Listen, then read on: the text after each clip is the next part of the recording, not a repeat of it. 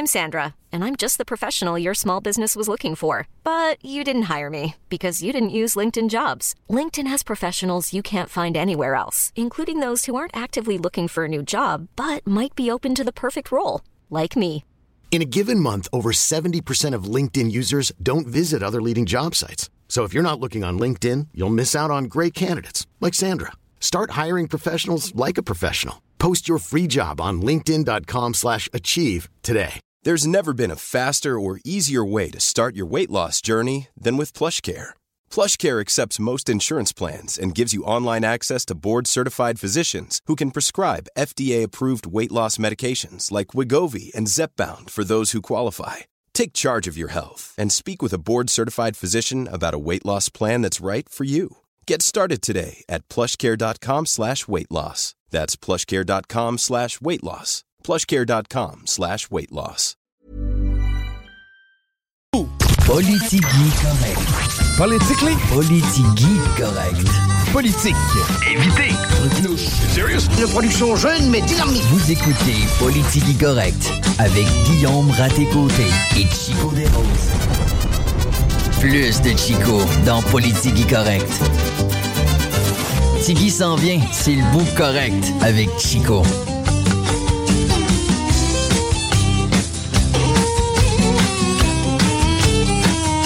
Bienvenue à l'antenne de CJMD 96.9. Si ce n'était pas déjà le cas, Chico Desroses avec vous en ouverture de Politigui Correct. Eh bien oui, Tigui va venir s'installer aux euh, alentours. En fait, pas mal à 16h pile parce qu'on a tout qu'un line-up cet après-midi. Je vais laisser Guillaume vous présenter l'invité de cet après-midi. À partir de 16h, on est en mode podcast, comme vous le savez déjà. Longues entrevues, c'est ce qu'on aime faire ici à CGMD. On fait les choses différemment.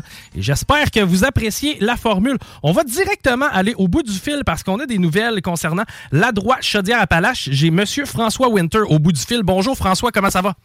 Bonjour Chico, ça va bien, merci, toi aussi? Oui, ça va bien, content de te recevoir aujourd'hui parce que ça bouge du côté de la droite Chaudière-Appalaches.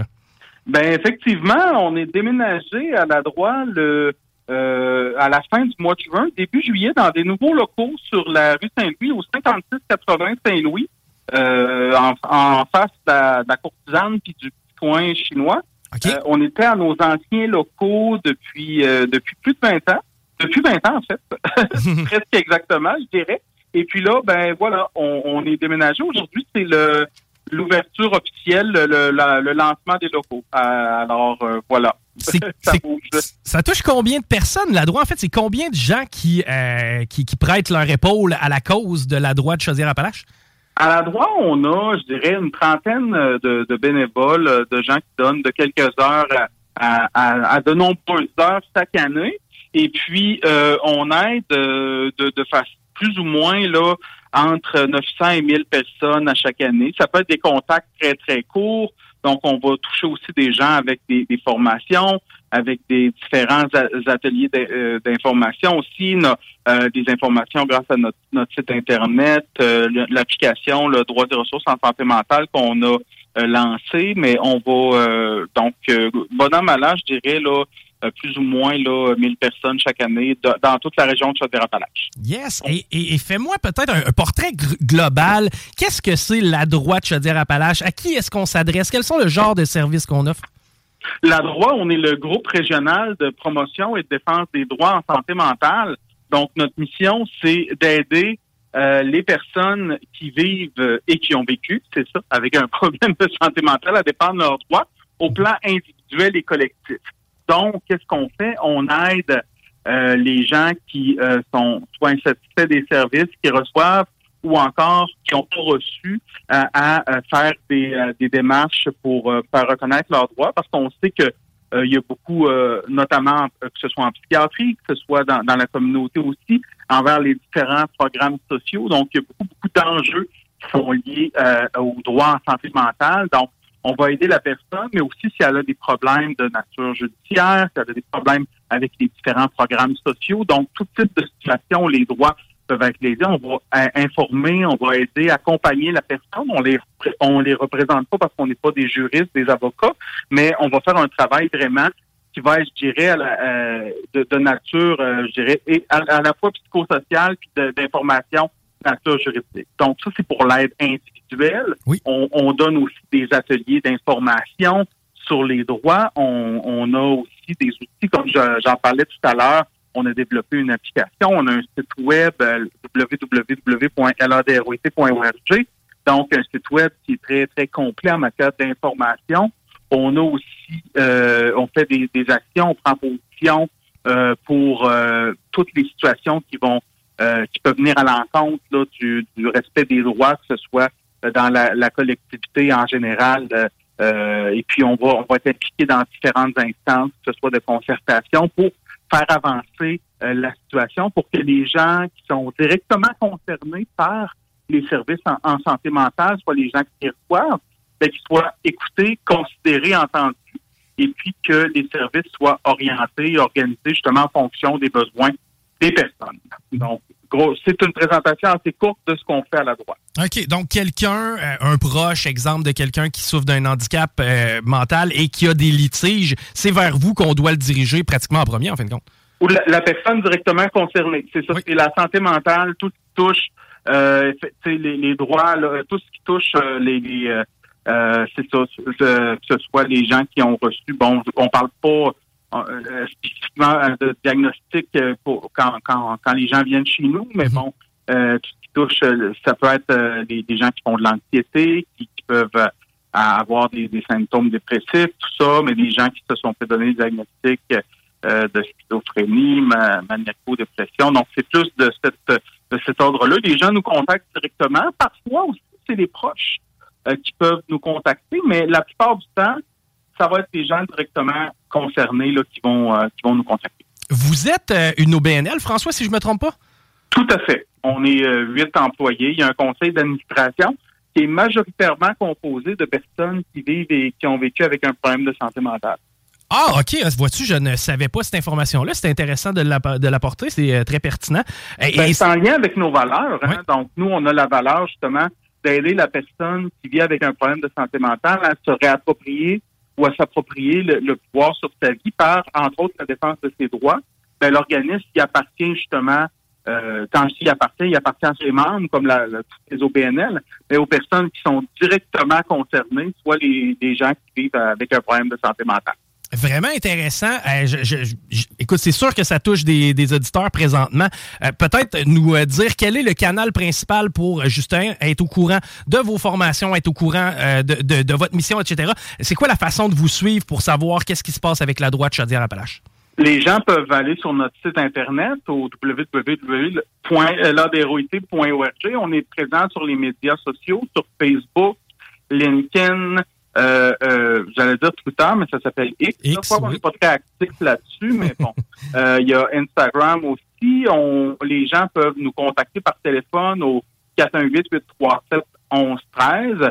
Comme je disais, on a des nouveaux locaux là euh, au 5680 rue Saint-Louis. Là, donc, il y a des gens qui, qui passent tout simplement, puis euh, si on est disponible, là, on, on, on, ça nous fait plaisir de les recevoir. Sinon, on prend rendez-vous, puis euh, on, regarde tout ça avec eux. Donc, euh, voilà. Êtes-vous êtes -vous présentement, François, à la recherche de bénévoles ou s'il y a jamais il y a des gens qui veulent euh, ne serait-ce que faire un don, ça passe par le site web aussi? ou? Oui, par le site web, c'est ça, où les gens peuvent envoyer un courriel à François Robert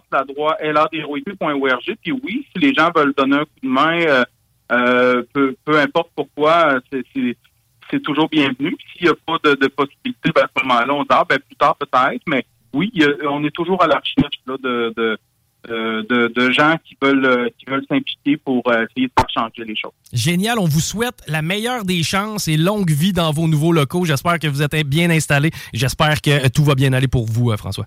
Ben merci beaucoup. On se, on se le souhaite aussi. Puis merci, puis salutations à, tous vos auditeurs. Puis si, les gens ont besoin, ben, n'hésitez pas à nous contacter. Sans faute. Et d'ailleurs, on se, on se rejasera éventuellement, François. C'est vraiment intéressant.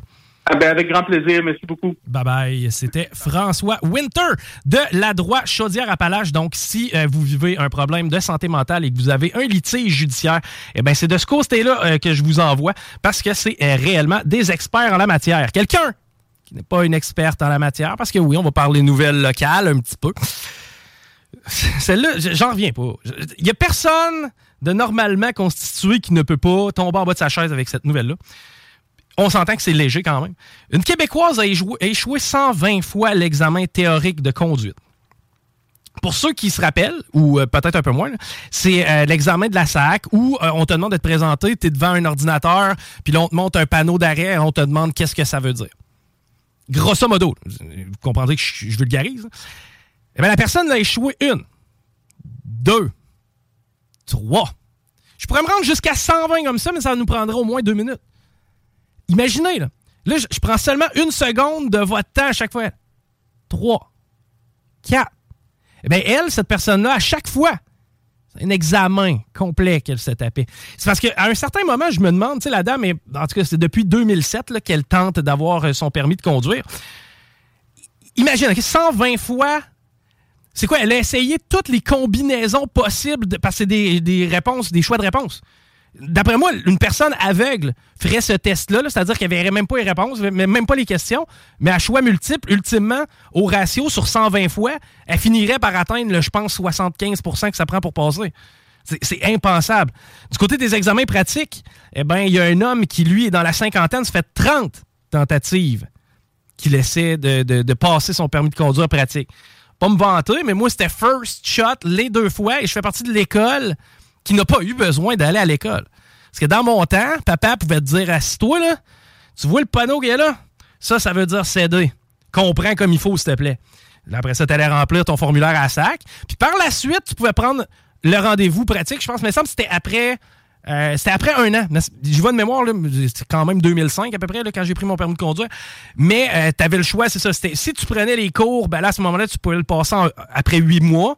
Et si tu ne prenais pas les cours, ça allait à un an.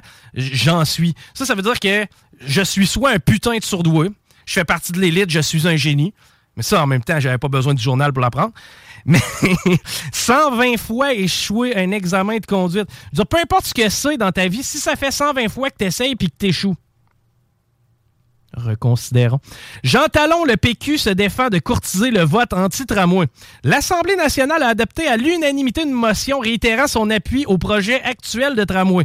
Évidemment, il n'y a pas de conservateur à l'Assemblée nationale, on le sait. Props à Eric. Un vote pour le PQ, rappelez-vous maintenant, ça veut dire un vote pro-tramway. Ben oui. Eh ben oui. C'est drôle parce qu'on accusait le, PQ d'être stratégique, en fait, de, de, ne pas être stratégique. Tu sais, le, pourcentage d'acceptabilité était à 32% dernièrement. Il me semble que d'aller contre le tramway serait peut-être une bonne stratégie pour essayer de remporter Jean Talon. Sinon, on a appris aussi qu'il y avait des euh, pénuries de personnel euh, du côté des prisons. En fait, c'est des gestionnaires qui sont pognés pour faire des chiffres doubles et de la surveillance. S'il y a un endroit où je veux pas qu'on manque de monde, c'est bien les prisons. Je veux pas que ça ressemble à la purge éventuellement, mais euh, ça commence à être quand même préoccupant. Chaque domaine est touché par la pénurie de main-d'œuvre. Maintenant, c'est les pénitenciers qui y goûtent. L'église Sainte-Jeanne d'Arc est à vendre. C'est situé sur la rue Saint-Laurent, à proximité de l'Anse-Atibi, ici à Lévis. Euh, l'église Sainte-Jeanne d'Arc a vu sa première messe être célébrée en 1920.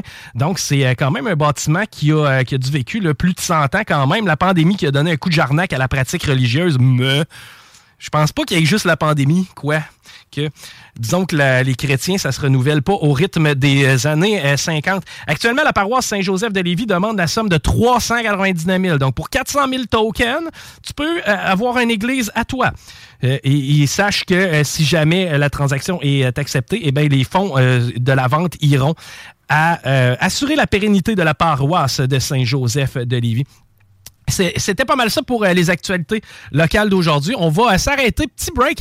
Au retour, on est en direct avec nous. Euh, c'est Léa Maude Cadorette qui vient s'installer. Une jeune, jeune future vedette de triathlon. En fait, elle est déjà de, dit cela son CV. Bref, je m'entretiens avec elle au retour. Restez là. C'est Léa Maude qui vient s'installer avec nous. Vous écoutez Politique Correct. La radio des formateurs. CJMD.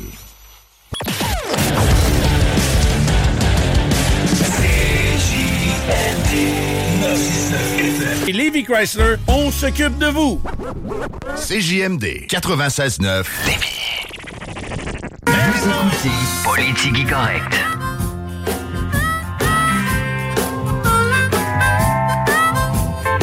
Eh bien oui, Chico des Roses en ouverture de Politique Correct. Guillaume va venir nous rejoindre dans 15 minutes.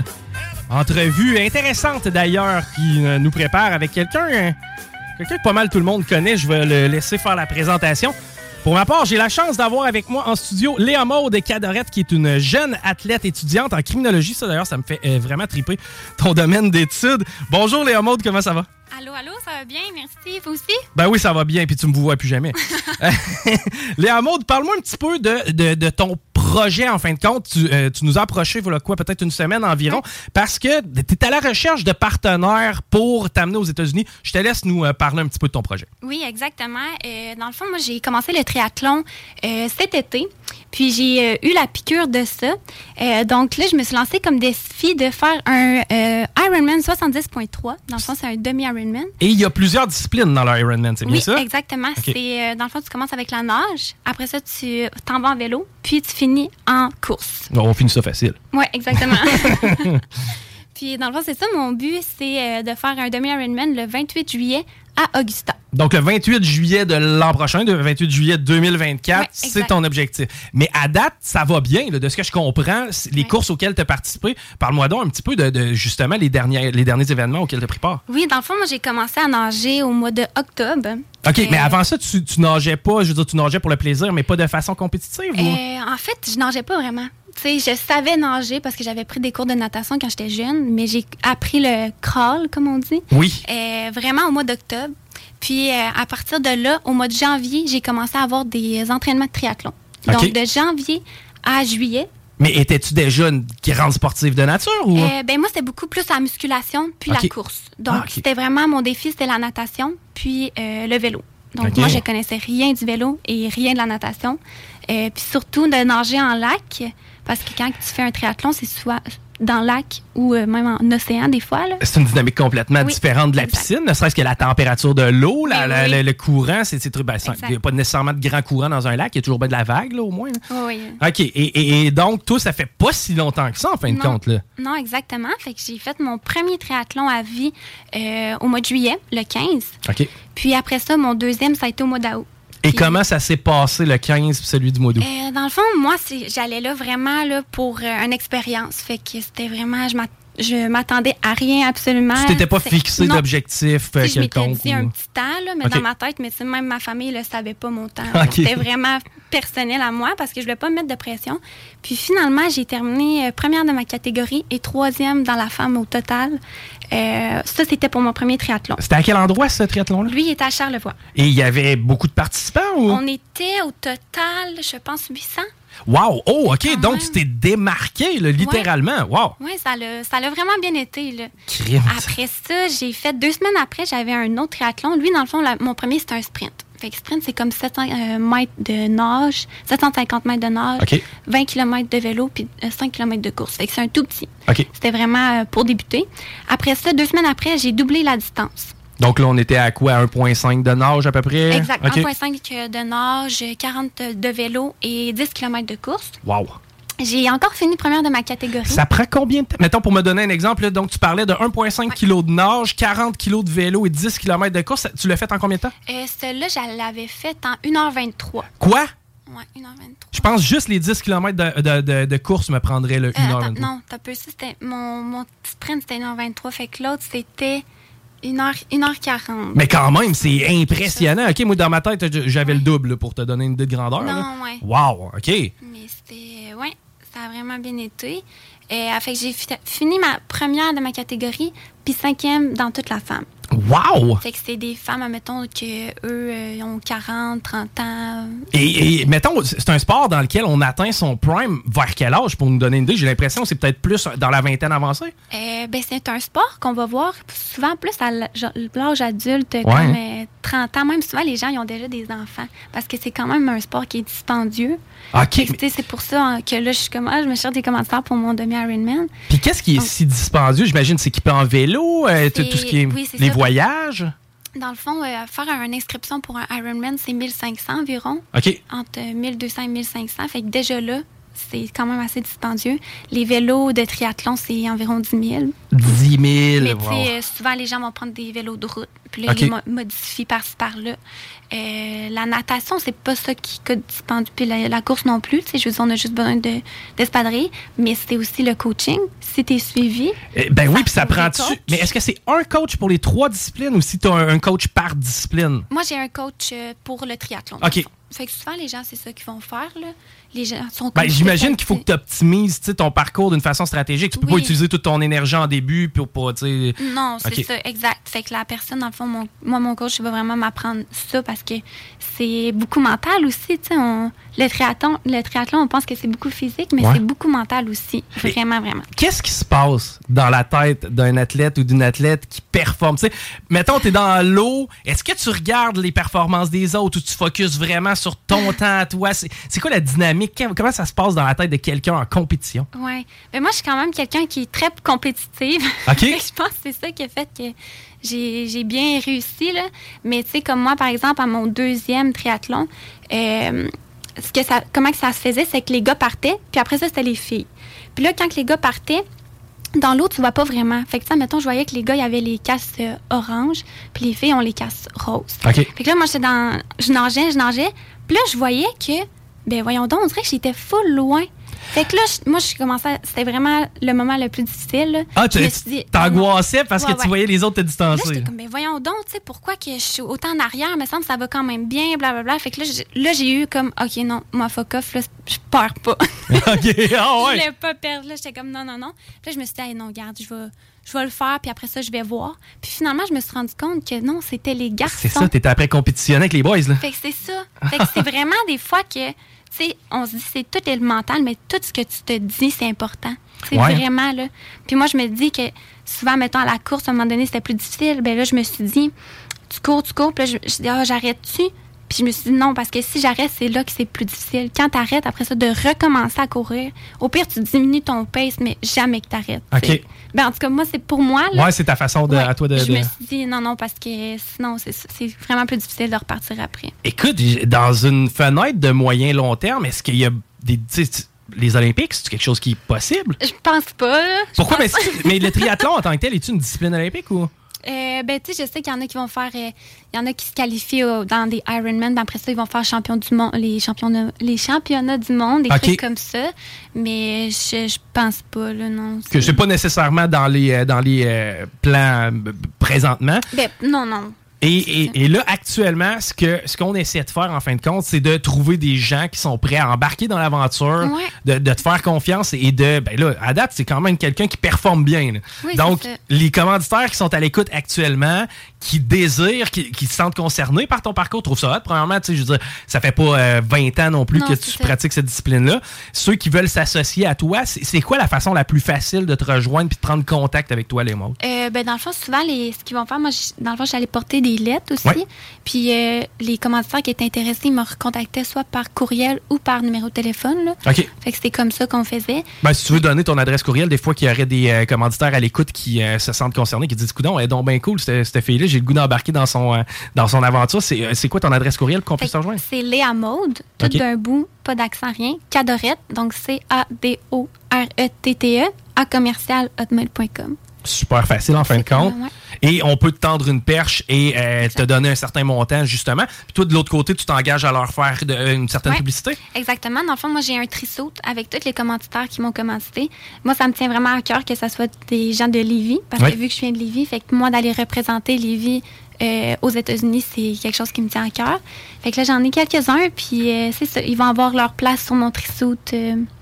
Il y a une fierté Ouais, lévisienne, c'est donc bien cool qui va rayonner parce que le projet, on, on le rappelle, là, ton projet c'est l'an prochain, Ouais. euh, en juillet 2024. Tu veux aller du côté du Maine, si ma C'est dans le? Maine, oui, exact. Fait que c'est ça, moi, mon entraînement commence au mois de janvier. Oh. C'est quand même euh, un long processus, vu que c'est des bonnes distances. Fait que c'est ça, les- ça commence au mois de janvier. Puis euh, le grand jour est au mois de juillet. Hey, génial. On va, évidemment, l'appel est lancé. D'ailleurs, euh, je veux que tu me tiennes au courant comment, comment vont euh, soit ton entraînement ou euh, les résultats à venir. tu étudies en criminologie? Ces valeurs n'ont pas le temps d'en parler parce qu'on est trop serré, mais je te réinvite pour une prochaine. J'ai vraiment envie de gratter ce domaine-là parce que pour beaucoup de gens, c'est intéressant, c'est mystérieux, mais c'est pas tellement concret. Moi, je me demande, c'est quoi un cours de criminologue? As-tu des cartables? mais bref, on, aura la chance de s'en rejaser. Je répète ton nom, Léa Maude Cadorette, euh, jeune euh, athlète de Lévis. Si euh, vous avez de l'intérêt à vous associer à elle, on est en recherche de partenariat pour un projet qui va avoir lieu en 2024. C'est d'ailleurs le temps de te contacter. Léa Maude Cadorette à commercialhotmail.com, tu disais? Exactement. Facile comme ça. Merci d'avoir pris du temps avec nous aujourd'hui, puis on se reparle bientôt. donc, je vous rappelle que Guillaume Raté-Côté s'en vient au retour de la pause. Vous écoutez Politique Correct, restez là. JMD 96.9. C'est JMD 96.9. Téléchargez l'application Google Play et Apple Store. CJMD. C'est Levi Chrysler, on s'occupe de vous. CJMD. Si vous avez des informations sensibles à transmettre à notre équipe, info à commercial 969fm.ca. Vous écoutez Politique Correct.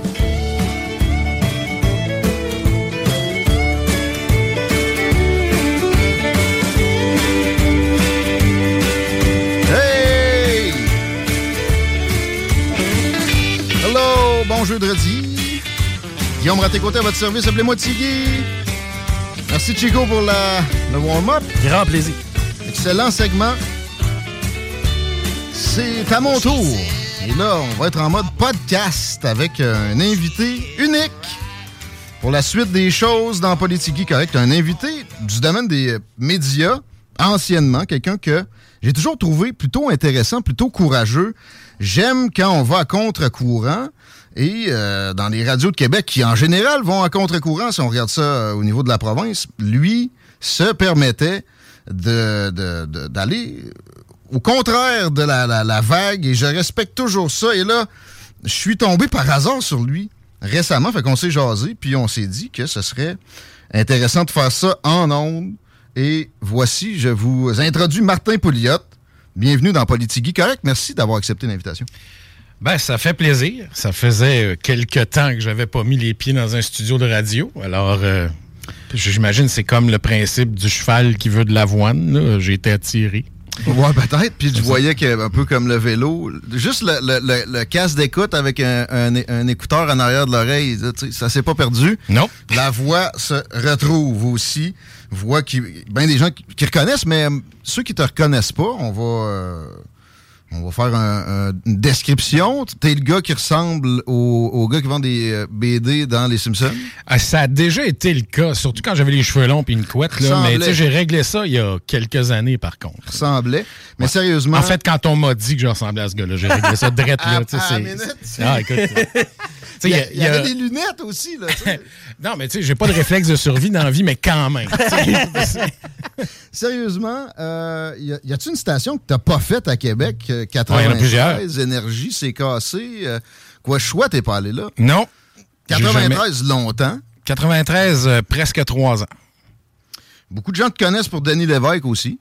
Surtout pour ça. Ouais, hein? Ben, Le, ben, en fait, dans la rue, là, tu sais. On, va, on va se le dire, là. Je veux dire, ça prend à peu près 10 ans de radio pour avoir la notoriété qu'apporte un an à la télé. Effectivement. À peu près, là, je dirais. Fait que, j'ai fait 12 ans avec Denis Lévesque, là, entre LCN puis TQS. Alors, euh, il y a beaucoup de gens qui me reconnaissent comme étant le gars qui était dans leur salon, euh, soit en fin de soirée au, tout début, puis après ça, ben, à Denis Lévesque, là, dans le prime time. Mais ça a été euh, probablement le, facteur qui a développé le plus euh, la, notoriété ou disons la présence dans l'esprit des gens. Bon, là, plus récemment, 2017, euh, on va là tout de suite. On t'a vu dans les médias pour d'autres raisons. T'as conduit en état d'ébriété et mm-hmm. t'as causé des blessures graves à une dame qui passait par là, Cindy Saint-Jean faut traiter ça ensemble, à commencer par le contexte. Euh, c'était aux petites heures du matin. Il y avait de l'alcool dans la voiture, de ce que je peux trouver comme Ouais, mais ça, c'est. Ça n'a rien à voir. Il n'y a jamais eu d'alcool de consommé dans la voiture. C'est. En gros, puis là, ben, Tu roulais vite aussi? Moi, je vais. Écoute, il y a plein de, de choses que je n'expliquerai pas. Puis la raison pour laquelle je le ferai pas, puis je vais le dire ouvertement, c'est parce que c'est un lose-lose. Euh, je peux bien te donner et donner à l'auditoire tous les détails possibles. Tu auras toujours la portion assez significative de gens qui vont entendre ça comme je me justifie au lieu de dire j'explique ce qui s'est passé. Fait que le contexte est assez simple. Ce- ce- cette soirée-là, je suis allé rejoindre un de mes chums musiciens. Je joue de la musique depuis des années. J'ai un chum musicien. On va chez lui. Bien sûr qu'en allant chez lui, puis en sachant que j'allais jouer de la musique avec, j'ai apporté de l'alcool chez lui. OK? Bon, c'était ça le contexte. Là. Puis c'était une carafe. Écoute, là, je vais, je vais passer pour une espèce de nerd, là, mais écoute, j'en suis un, Ben oui, je m'assume à temps complet. là. Mais mon chum était un grand fan de Star et toujours un grand fan de Star Wars. Mm. Tout comme moi, j'ai été contaminé quand j'étais petit. Puis c'était juste drôle parce que j'avais une carafe en forme de tête de Stormtrooper. C'est pour ça que je la trimballais. C'était juste drôle. Regarde, on mettait une bouteille de, de, de, de- de- ce qu'on buvait. On buvait, on est des buveurs de scotch, puis on, on en a apporté. Puis c'est pour ça qu'ils ont trouvé une bouteille dans la voiture, comme tu dis. Alors, très tôt dans la soirée, j'arrive là, on se prend deux, trois verres de scotch, peut-être une bière ou deux, mais tu sais, c'est sûr, cinq heures, ça, là. Et après ça, on décide de changer d'endroit puis de s'en aller dans un restaurant à Québec où il y avait un musicien que je connaissais qui jouait. Et c'est exactement ça qui est arrivé. J'étais dans ce restaurant-là euh, où le musicien jouait. Puis, je- je- je- encore là, il y a eu de la consommation. Et quand mon chum, qui lui était mais fini, là. Lui, lui il était parti. Il avait levé le coude plus, c'était sa brosse. Euh, C'était- pas ton cas. Tous, c'était une soirée bien arrosée. Moi, c'était correct. Dans Puis- ce que tu ben, pensais, ah. Et ça, cette nuance-là est super importante. là. C'est-à-dire, évidemment que s'il y a une chose qui ressort de cette soirée-là, c'est en matière d'alcool au volant, quand tu penses que tu es certain d'être correct, c'est pas suffisant. C'est, mais mais c'est facile à dire par après. Là. Mais, Mais dans le fond, à ce moment-là, Martin, quand tu prends ton véhicule dans le stationnement du restaurant, tu crois que tu es sous la limite. Exact. Puis j- consommation à l'appui. OK. Tu sais, j'ai- évidemment, tout ce que je vous dis là euh, a été vérifié dans l'enquête. Mais bon, fait quand, le, quand survient l'accident qui est arrivé pour des raisons X, là, il s'est produit quelque chose dans, dans le cockpit du véhicule, puis... Le tien ou... Distraction, ouais, c'est ça. Mais c'est après avoir été reconduit. Tu sais, je suis allé reconduire mon chum qui était trop saut pour conduire. sais, juste l'ironie aurait dû me tuer sur place. là. Euh, et en revenant, euh, il est arrivé quelque chose qui m'a distrait, ça a causé l'accident. Est-ce que je ne débattrai pas si l'alcool ou pas a contribué au fait. On va dire oui. C'est arrivé, il y a quelqu'un qui a été blessé. J'ai jamais cherché à blesser quelqu'un, mais il y a eu l'accident qui s'est produit. Quand le premier policier est arrivé sur place, m'a parlé, m'a dit, il me l'a clairement dit, il m'a dit clairement, vous a- vous êtes pas en état d'ébriété. Il me l'a dit, là. Mais il m'a demandé de souffler. Je dis, aucun problème, regarde, je, je- je vous jure, vrai comme je suis là, que j'avais aucune idée que j'étais au-dessus de la limite. Mais ça, en passant, à l'époque, ça me semblait logique à dire. Aujourd'hui, de, le dire tout haut, ça me roule dans la bouche, considérant les conséquences. Et puis, évidemment, ben là, on- les conséquences, vous les connaissez, là, ça a été publié dans le journal. Il y a un accident, il y a quelqu'un qui a été La dame- sérieusement. Ouais, ça- la dame, Gravement blessée. On soit dit venir. en passant, je ne la nomme pas, puis je. Puis c'est pas parce que je connais pas son nom, puis c'est pas parce que. Je l'ai nommé, là. Bon. Mais la raison pour laquelle j'en parle toujours sans la nommer, à qui que ce soit, même dans mes- chez mes proches ou autres, c'est parce que j'ai trouvé indécent la façon qu'ils l'ont sorti puis ils l'ont mis tapissé dans les médias. Parce que parmi toutes les choses qu'elle doit faire pour, en tout cas, selon moi, là, et je peux me tromper, mais de mon point de vue, une partie de sa, de sa convalescence, c'est aussi de, de revenir à sa vie privée. Et la tapisser dans les médias, pour moi, le, le fait de l'avoir blessé m'a jeté à terre, mais le traitement médiatique aussi. Qu'est-ce qui te vient d'autre quand tu penses à cette dame-là? J'imagine que tu y repenses jours. régulièrement. Tous les jours. Sais-tu euh, sa situation de santé, c'en est où? Sa santé, sa famille. Tu communiqué avec elle? J'ai pas voulu. OK. Parce qu'elle mérite de retourner à sa vie telle qu'elle était. Elle n'a pas besoin de moi dans sa vie, cette femme-là. là. Puis elle aurait jamais dû J'aurais jamais dû rentrer dans sa vie.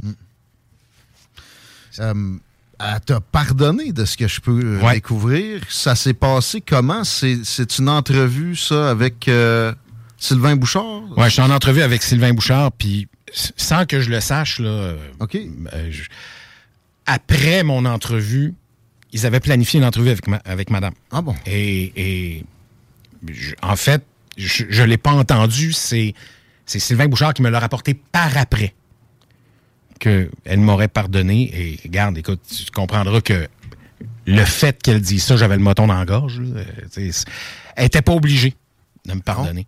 Puis je m'y attendais pas, puis j'y ai jamais demandé. Parce que je présume qu'elle est une meilleure personne que moi. Moi, je suis pas certain que si ça m'était arrivé, que je serais en mode pardon. Fait que tu comprendras que la seule chose que je pouvais faire, c'était le plus possible lui redonner sa vie privée sans la contacter, en espérant que les médias arrêtent de l'appeler. Je sais pas, c'est- ça n'a peut-être aucun sens, mais dans ma tête, ça a T'avais du su sens. que Sylvain Bouchard allait l'appeler après? J'aurais dit à Bouchard de ne pas le faire, mais écoute, c'est son chose, c'est pas à moi de. Mais j'aurais donné mon avis certainement. Là. Mais... Pour quand même encore parler un peu des, euh, des circonstances, Ouais. je pensais que tu buvais pas. J'ai vu, il me semble, que tu avais affirmé ça à quelques Non, occasions. c'est pas vrai. Mais non, je faisais des chroniques de vin dans mes émissions de radio. Là, je veux dire, j'étais le premier à en, à en tester. Ah, C'est pas vrai que je En bois public. pas. Mais sauf que. Mais t'as jamais dit ça que tu Non, non, non, non. Faux. Faux, archi faux. Je sais pas qui a dit ça. C'est J'ai- c'est dans ma mémoire. À moi, j'ai pas euh, Ah non, non, j'ai- ça. Non, non. Je, Ah bon? je suis pas le genre. Tu sais, j'ai des amis qui me connaissent depuis 40 ans. Oui, c'est vrai, je suis rendu aussi vieux que ça. Euh, Quel âge? C'est un test oil, oil of volé, ça. Ben, j'ai vu, j'ai vu. En 2017, t'avais 48. euh, Ben, j'étais à 52, là, puis euh, je, je sais pas combien de temps je vais rester là, mais en tout cas, je- je- ah, au, au plus un an. Fait que tout ça pour dire, euh, pour répondre à ta question, c'est, c'est- je sais pas d'où ça sort, mais j'ai toujours consommé de l'alcool. Puis comme tout le monde, j'ai toujours une fois de temps en temps puis une brosse, comme tout le monde. Mais tu sais, j'ai des amis qui ça fait 40 ans qui me connaissent, qui m'ont jamais vu sous. là. OK, c'est que l'alcool n'était pas un élément problématique dans ta vie avant cet événement-là? Ben, non. Pas à ma connaissance. Et actuellement, six ans plus tard, est-ce que l'alcool a encore une place dans ta vie? Oui, OK. mais beaucoup moins. D'abord, un, parce que je vieillis. Euh, ma tolérance a baissé. Il y a un facteur médical aussi qui, qui, qui fait en sorte que boire n'est pas la meilleure solution. Euh, cela étant dit, une fois de temps en temps, ça m'arrive encore tu sais, de, de sortir puis de prendre un verre. Puis, la- la- ce qui a changé, c'est pas. Oui, la consommation d'alcool a diminué parce qu'évidemment, avec tout ce qui est arrivé, puis les conséquences et les coûts que ça a eu, je veux dire, t'as pas le choix. Si t'es humain le moindrement équilibré, tu te questionnes sur toi-même. Fait que, évidemment que je consomme beaucoup moins.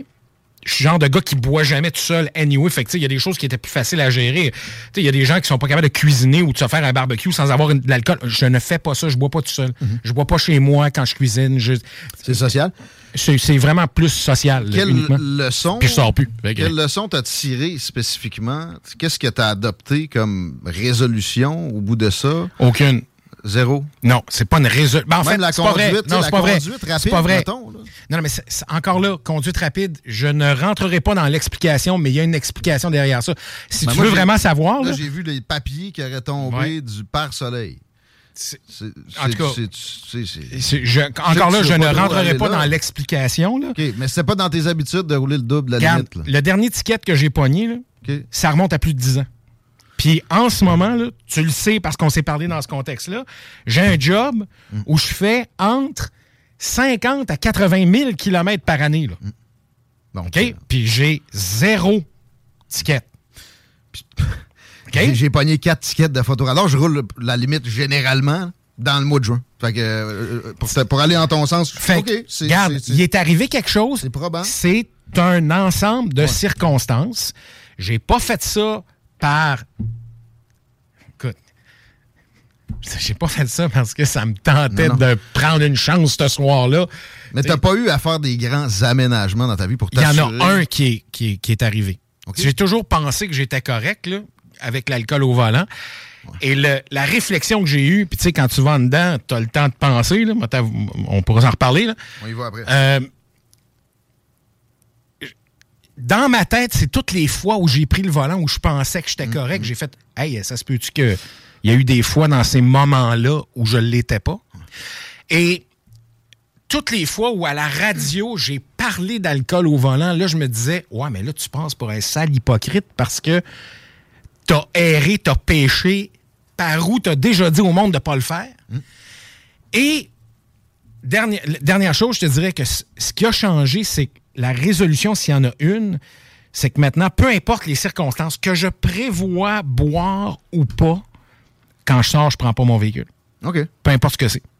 Que eh, si je vais chez des amis puis que j'ai pris mon véhicule, ça donne que je reste à souper puis que je bois, là, véhicule reste là.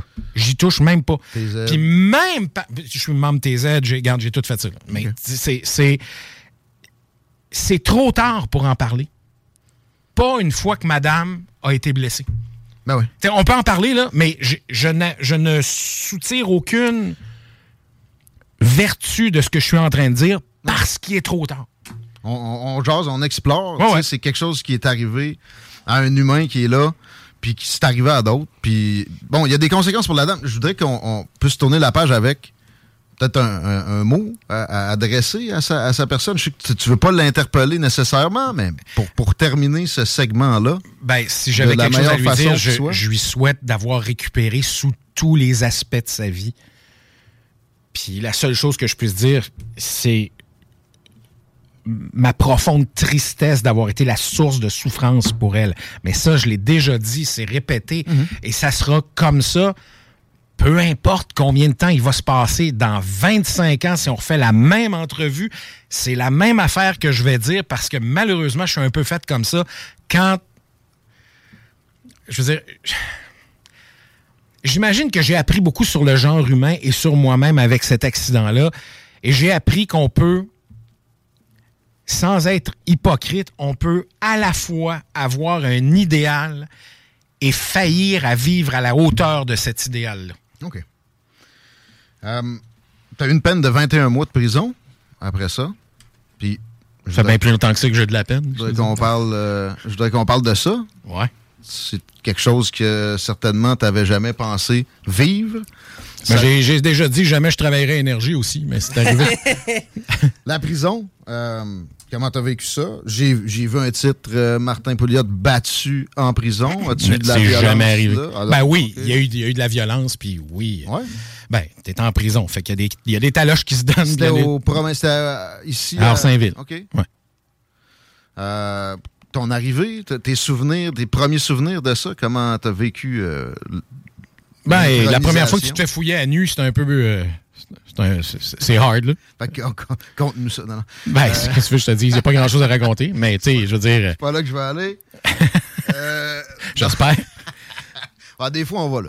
Mais euh, aujourd'hui, on a trop de matériel. Euh, T'as-tu fait 21 mois? Non. OK. Euh, 7 mois et 3 semaines total. Pour bonne conduite? Ben, d'abord, il y a eu 5 mois en préventif. OK? C'est-à-dire, en, euh, j'ai eu un bris de condition. Euh, Je travaillais, puis je me rendais chez moi pour me changer pour aller travailler. Le problème, c'est que... T'as passé l'heure où t'avais le Non, c'était avant l'heure. OK. C'était avant l'heure. Mais malheureusement, mon boss avait be- besoin de moi à l'heure où mon couvre-feu finissait. J'ai pris une chance, je me suis fait prendre. Et là, j'ai fait, une fois rendu là, d'ailleurs, ça faisait plusieurs, plusieurs mois, là, un an et demi pratiquement, qu'on essayait de d'arriver à une entente avec la couronne qui bloquait tout. Et j'ai dit à mon avocat, garde là, je suis là, là, je reste là, peu importe ce qui arrive. Je reste là. Faut que ça finisse à un moment donné. Là. Ben, le, veux dire, le temps sais, comptait-tu en double à ce moment-là? Temps double, ça n'existe plus. Mais à ce moment-là, ça n'existait pas. Il appelle, il appelle ça temps 1 et demi, mais tu sais, calcule ça comme tu veux, fais tes maths comme tu voudras. Là, quand tu fais ton temps et demi, c'est l'équivalent du 2 tiers, puis tout le monde sort aux 2 tiers. OK. Ça dire, change rien, T'as ça. pas de bonus pour ça. Dans le fond, j'ai pogné 21 mois, je suis sorti à mon tiers avec des conditions. Deux tiers, j'aurais pas eu de conditions. Répète-moi pourquoi tu voulais rester là d'emblée. Tu voulais Parce pas sortir. que une fois que je t'ai rendu en dedans, puis une fois que le dommage était fait, j'ai fait, garde, le moment donné, on va commencer, il faut que ça finisse cette Fait je savais que inévitablement et que peu importe ce qui allait arriver, j'allais être condamné à une peine de prison. Fait tant qu'à être déjà rentré là, là, j'ai fait, fuck it, on, on le fait, là. Je suis là, là. Go! C'est tout. À un moment il faut faire face à la musique, si être adulte, Il y, a, des gens qui pensent qu'être adulte, c'est jamais merder. Moi, je pense pas. Moi, je pense que tu as le droit de merder, mais faut que tu assumes les conséquences. Cette fois-là, j'ai fait, garde, je suis rendu à la portion où tu assumes les conséquences. As-tu euh, vécu des expériences à l'intérieur avec d'autres détenus qui ont été positives? As-tu euh, créé des liens? Oui. OK. Oui. J'ai des gens avec qui je suis encore en contact qui, qui euh, que j'ai rencontrés en dedans. Il y a des gens qui étaient qui, qui valaient la peine d'être connus, qui ont des parcours extrêmement chaotiques. Mais tu sais, il y a des gens qui valaient pas la peine d'être connus aussi. Il y a, de- il y a des. J'ai souvent dit à la blague, mais pas tant à la blague que ça, que la vraie punition, c'est les autres en prison. Là. Ah, ouais. La violence, est-ce que tu peux être plus spécifique? Qu'est-ce que tu veux savoir? Est-ce que c'est. On t'a sauté dessus? euh, Ouais, ça m'est arrivé une parce fois. que t'étais connu? Non. Quand, ça, ça a été la. Écoute, je, je- je sais pas comment dire ça, ça va paraître un peu fendant, mais quand je suis rentré en dedans, je te dirais qu'il y avait, à l'aile où j'étais assigné, il y a 50% du monde qui m'ont reconnu. Puis il y a 50% du monde qui savait pas qui j'étais, puis quand ils l'ont su, ils m'ont soit aimé, soit détesté à cause de qui j'étais. En prison, il y a, il y a trois choses que les gens respectent. Le- L'argent, le statut, puis l'intelligence, je te dirais. La force, le statut, puis l'intelligence. Dans le statut, je vais rentrer l'argent aussi. là. Parce que statut, ça peut être toutes sortes- du standing pour toutes sortes de raisons. Si tu as de l'argent, ça te donne du standing. Euh, la force, pour, pour les raisons évidentes. Euh, puis l'intelligence, parce que il y a, il y a une- il y a un Ouais, respect pour ça, ouais. Fait je suis rentré là, puis ben, tu sais, c'est comme n'importe quel milieu. Tu as 24 hommes empilés les uns sur les autres dans très petit. Mm. Puis t'as pas le choix, vite fait, d'apprendre les règles du comment puis du pourquoi dans la place, parce que si tu l'apprends pas ou si tu vas à contre-courant, euh, c'est pas trop long que ostracisé. Là, tu sais. fait que, regarde, euh, c'est une expérience humaine. Il a fallu que tu tiennes ton stand your ground à un moment donné. puis pas le choix, là, tu sais, euh, t'as, t'as des, petits, des petits comiques qui, qui sont pas plus brillants que d'autres qui ont essayé des affaires, là. Je me suis fait voler du stock dans ma cellule, quand je n'ai pogné un, ben, il l'a appris. OK. T'avais pas le choix? Non, non, mais en même, en même affaire, tu sais, à un moment donné, je, sais, pas si vous avez remarqué, cette petite affaire une grande gueule, fait que j'ai pas corrigé ça en dedans. fait que c'est, arrivé qu'on On- me l'a souligné. On va. Pour tes finances, comment, comment ça s'est euh, vécu? Parce que tu avais des, des- des revenus, j'imagine, quand même intéressants jusqu'à temps que. Ben, pas tant. Là, ma carrière était pas si flyée que ça en, en 2017, mais j'ai quand même tout perdu. Tout perdu, Euh, tout, tout, tout, tout, tout. T'avais une maison? Euh, je- je- tout. Ou un condo? F- finance, euh, actif. Relation? Relation énormément. Euh, je veux dire, du jour au lendemain, il n'y a plus personne qui prend ton appel. Euh, mes contrats. Jusque-là. À l'époque, je travaillais pour.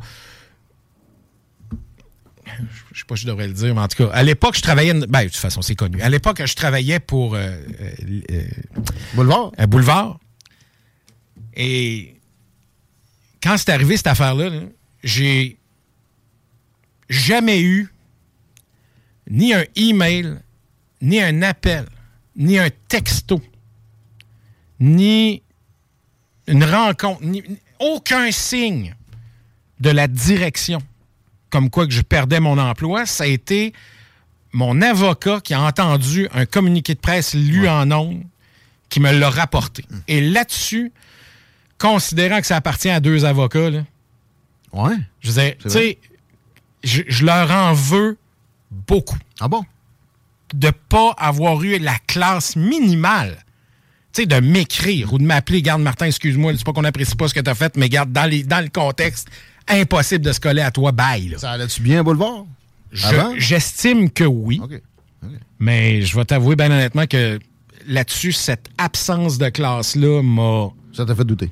Ben, en tout cas, je, veux dire, je, je te dirais que ça, c'est peut-être un peu de petitesse de ma part de penser dans ces termes-là, mais tu sais, à l'époque, il y avait Nathalie Normando qui faisait de la radio là. tu sais, Je veux dire, la présomption la, la Ouais, d'innocence à géométrie variable dans une business qui appartient à deux avocats, ça m'a fait vraiment un peu suer.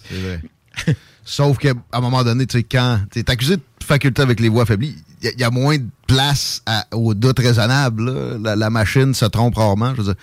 Mais il aurait pu t'écrire ça, on comprend. Regarde, honnêtement, là, je peux, je peux étendre toutes mes doléances personnelles sur la place publique, ça changera rien. La seule chose qui m'a vraiment fait suer, c'est au moins un minimum de classe de la part de l'organisation où j'étais. J'aurais apprécié, mais en tout cas, qu'est-ce que je te dis? Et puis, de- depuis le temps, tu essayais de faire un, un retour dans les médias? Tu Non. fais des approches toi-même. Zéro? Ben, j'ai pas fait d'approche à proprement parler, mais tenté en même temps, regarde, le monde connaît mon numéro de téléphone. Si- S'il voulait de moi, il me le dirait. Mais la, ré- la réponse, je pense que c'est même pas la les, les, les gens de radio qui, qui boquent. Parce que, tu sais, comme tu dis, c'est. euh, Je je suis pas sûr que c'est les gens de radio qui boquent. Je pense que c'est plus, ça serait plus les, la peur que les commanditaires se fassent harceler par une portion de l'auditoire si j'arrivais quelque part. C'est plus ça. Et bon, remarque, peut-être aussi que, écoute, peut-être que je me fais des illusions sur la demande réelle pour mes services aussi.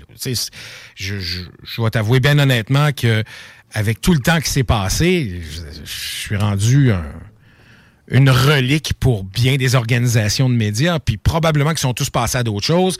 On vit dans une époque un peu différente aussi. Euh, L'embauche est probablement plus axée sur les femmes en ce moment que sur les hommes.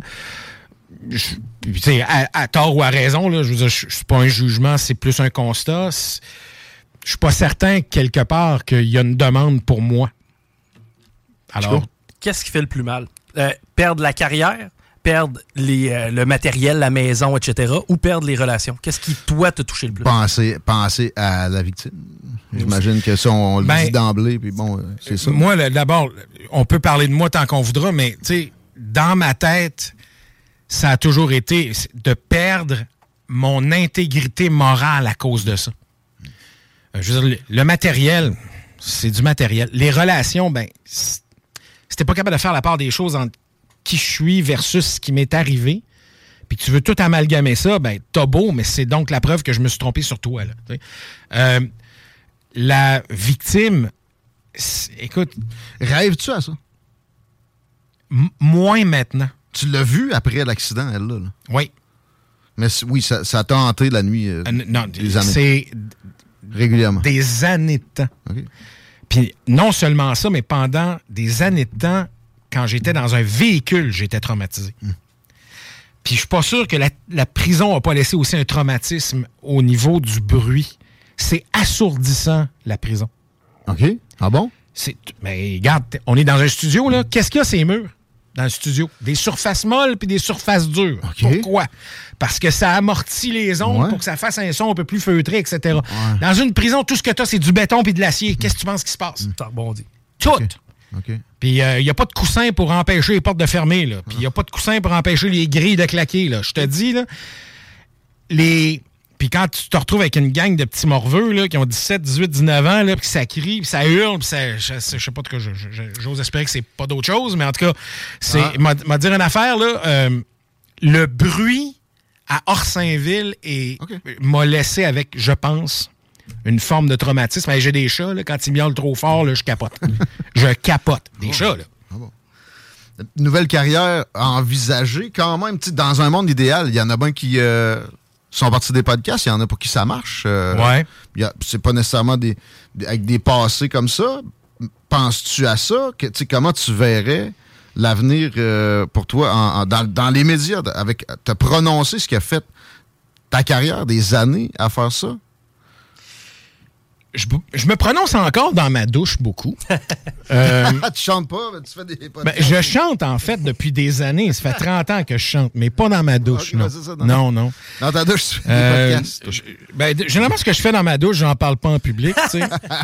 Chico, il, Chico, il est là pour ça. J'aime autant. Non, non, mais tu sais, on va se garder une petite gêne. Là. Je vous connais Pas encore pas tant que ça. pas Chico. Euh, J'ai de la difficulté à voir ce qui pourrait m'arriver côté médiatique. Je vous mentirais si je ne disais pas que, de mon point de vue de, news junkie, si, vous ne le saviez pas, je vous l'apprends. J'ai une addiction sérieuse aux nouvelles, notamment à la politique américaine, mais, mais je regarde ce qui se passe au Québec, au Canada, aux États-Unis, l'époque où on vit. Et, ouais, plus polarisante, suscite plus d'intérêt dans ton intellect. Ben, je veux dire, c'est. Précédemment, c'est. C'est le réflexe de toujours avoir un commentaire puis une analyse sur les choses. Hmm. Alors, ça, j'avoue que ça me démange encore. Ça te démange? Ah, absolument. J'aimerais ça. On comprend. C'est, ben là, je veux dire. J'ai fait ça pendant. Tu sais, j'ai quand même fait ça pendant 25 ans de ma vie. Là. Mm. à des niveaux différents, là, mais pendant 25 ans. Tu, tu, remarques que l'époque te commanderait encore plus d'intérêt en ce sens-là. C'est ce que je comprends. Là. Ça a changé, puis ça, ça, te, ça te démange plus que, que C'est sûr. C'est sûr, parce que. Regarde, tu ferais, en, introduction, tu as fait référence au fait que j'allais un peu à contre-courant. Moi, j'ai toujours pensé mm. que il fallait que, que c'est pas un crime que d'avoir une opinion ou une orientation ou un billet. L'important, c'est pas d'être neutre parce que je crois pas à la neutralité. Tout le monde a un bagage. Tout le monde a, a, été élevé d'une certaine façon, a des expériences différentes. Puis Dieu sait que depuis la prison, j'ai un bagage, un, autre type de bagage. Euh, les gens ont des points de vue et c'est enrichissant, ces points de vue-là. Mais il faut avoir une honnêteté intellectuelle quand on les livre et être capable de reconnaître qu'il y a de la validité, même dans les choses avec lesquelles on n'est pas d'accord. C'est toujours comme ça que j'ai fait de la radio. Et c'est en voie de c'est beaucoup plus difficile qu'avant. C'est parce qu'on n'a jamais été dans une époque qui a plus besoin de ça. Hmm. En plus, c'est là qu'on a le moins. La nouvelle carrière, euh, euh, on finit le bloc avec ça. Ouais. J'essaye de segmenter les affaires. Un podcast, c'est jamais facile. Moi, je te suis. C'est intéressant. Euh, d'où ça sort? Est-ce qu'on peut nommer le domaine où tu te ouais, On peut bien parler du domaine, il n'y a pas de problème. T'es inspecteur, t'es évaluateur. Oui, évaluateur immobilier. T'étais pas dans la construction pendant. T'as pas touché à ça pendant les 25 autres années? Non. Mais Comment ça s'est passé? Je suis sorti de prison, il y a bien du monde qui cherchait du monde. Fait que j'ai cogné une porte, j'ai fait, j'ai aucune expérience, mais regarde, je vais faire comme toutes les autres affaires dans ma vie, je vais le nerder jusqu'à ce que je le sache. Mais pourquoi là? T'aurais pu être, euh, je sais pas moi, dans le pétrole? pu... J'aurais pu être dans le pétrole, mais c'était plus facile quand la personne qui m'a embauché est une personne que je connaissais déjà, parce que encore cette semaine, j'ai fait des approches dans d'autres métiers. OK. Et, euh, et je me suis fait refuser sur la base de ce qui m'est arrivé. alors, ouais. Ah, alors, c'est une réponse du style ton CV est, est écœurant, c'est exactement ça qu'on veut, mais on veut pas toi, par exemple. Ah, alors, tu comprendras que je continue pareil à subir les conséquences de ce qui est arrivé, notamment sur le plan professionnel. Alors, ben, j'ai développé une expertise nouvelle, mais c'est juste une corde de plus à mon arc. Intéressant. Il n'y a pas de mauvaise connaissance en passant. Là tout sujet est digne d'être connu. D'apprentissage. Mais il y, a une hiérarchie dans les connaissances, mais ça ne veut pas dire que il n'y a, pas des choses. Que, toute chose ne vaut pas la peine d'être connue. OK. On, finit sur ces belles paroles. Le premier bloc, on est avec Martin Pouliot dans Politigui Correct. On se fait un petit podcast. Après la pause, on parle de ces années de radio, notamment le moment à énergie où euh, ça a brassé avec euh, Stéphane Gendron. Ça, je pense pas qu'il y a eu de retour là-dessus, nécessairement. Qu'est-ce que tu veux qu'on revienne sur quoi? Oh, on va regarder ça. Il y avait du café dans l'histoire. T'as un beau gros café, là. Ça m'a fait penser à ça. on prend une pause. Vous êtes à CJMD. CJMD 96.9 Vous syntonisez les plus belles ondes de Québec. CJMD 96.9. L'alternative radiophonique. Je l'étudie, Vapking. Vapking. CJMD, c'est la station. Pas pour les doux. Vous écoutez Politique Correct.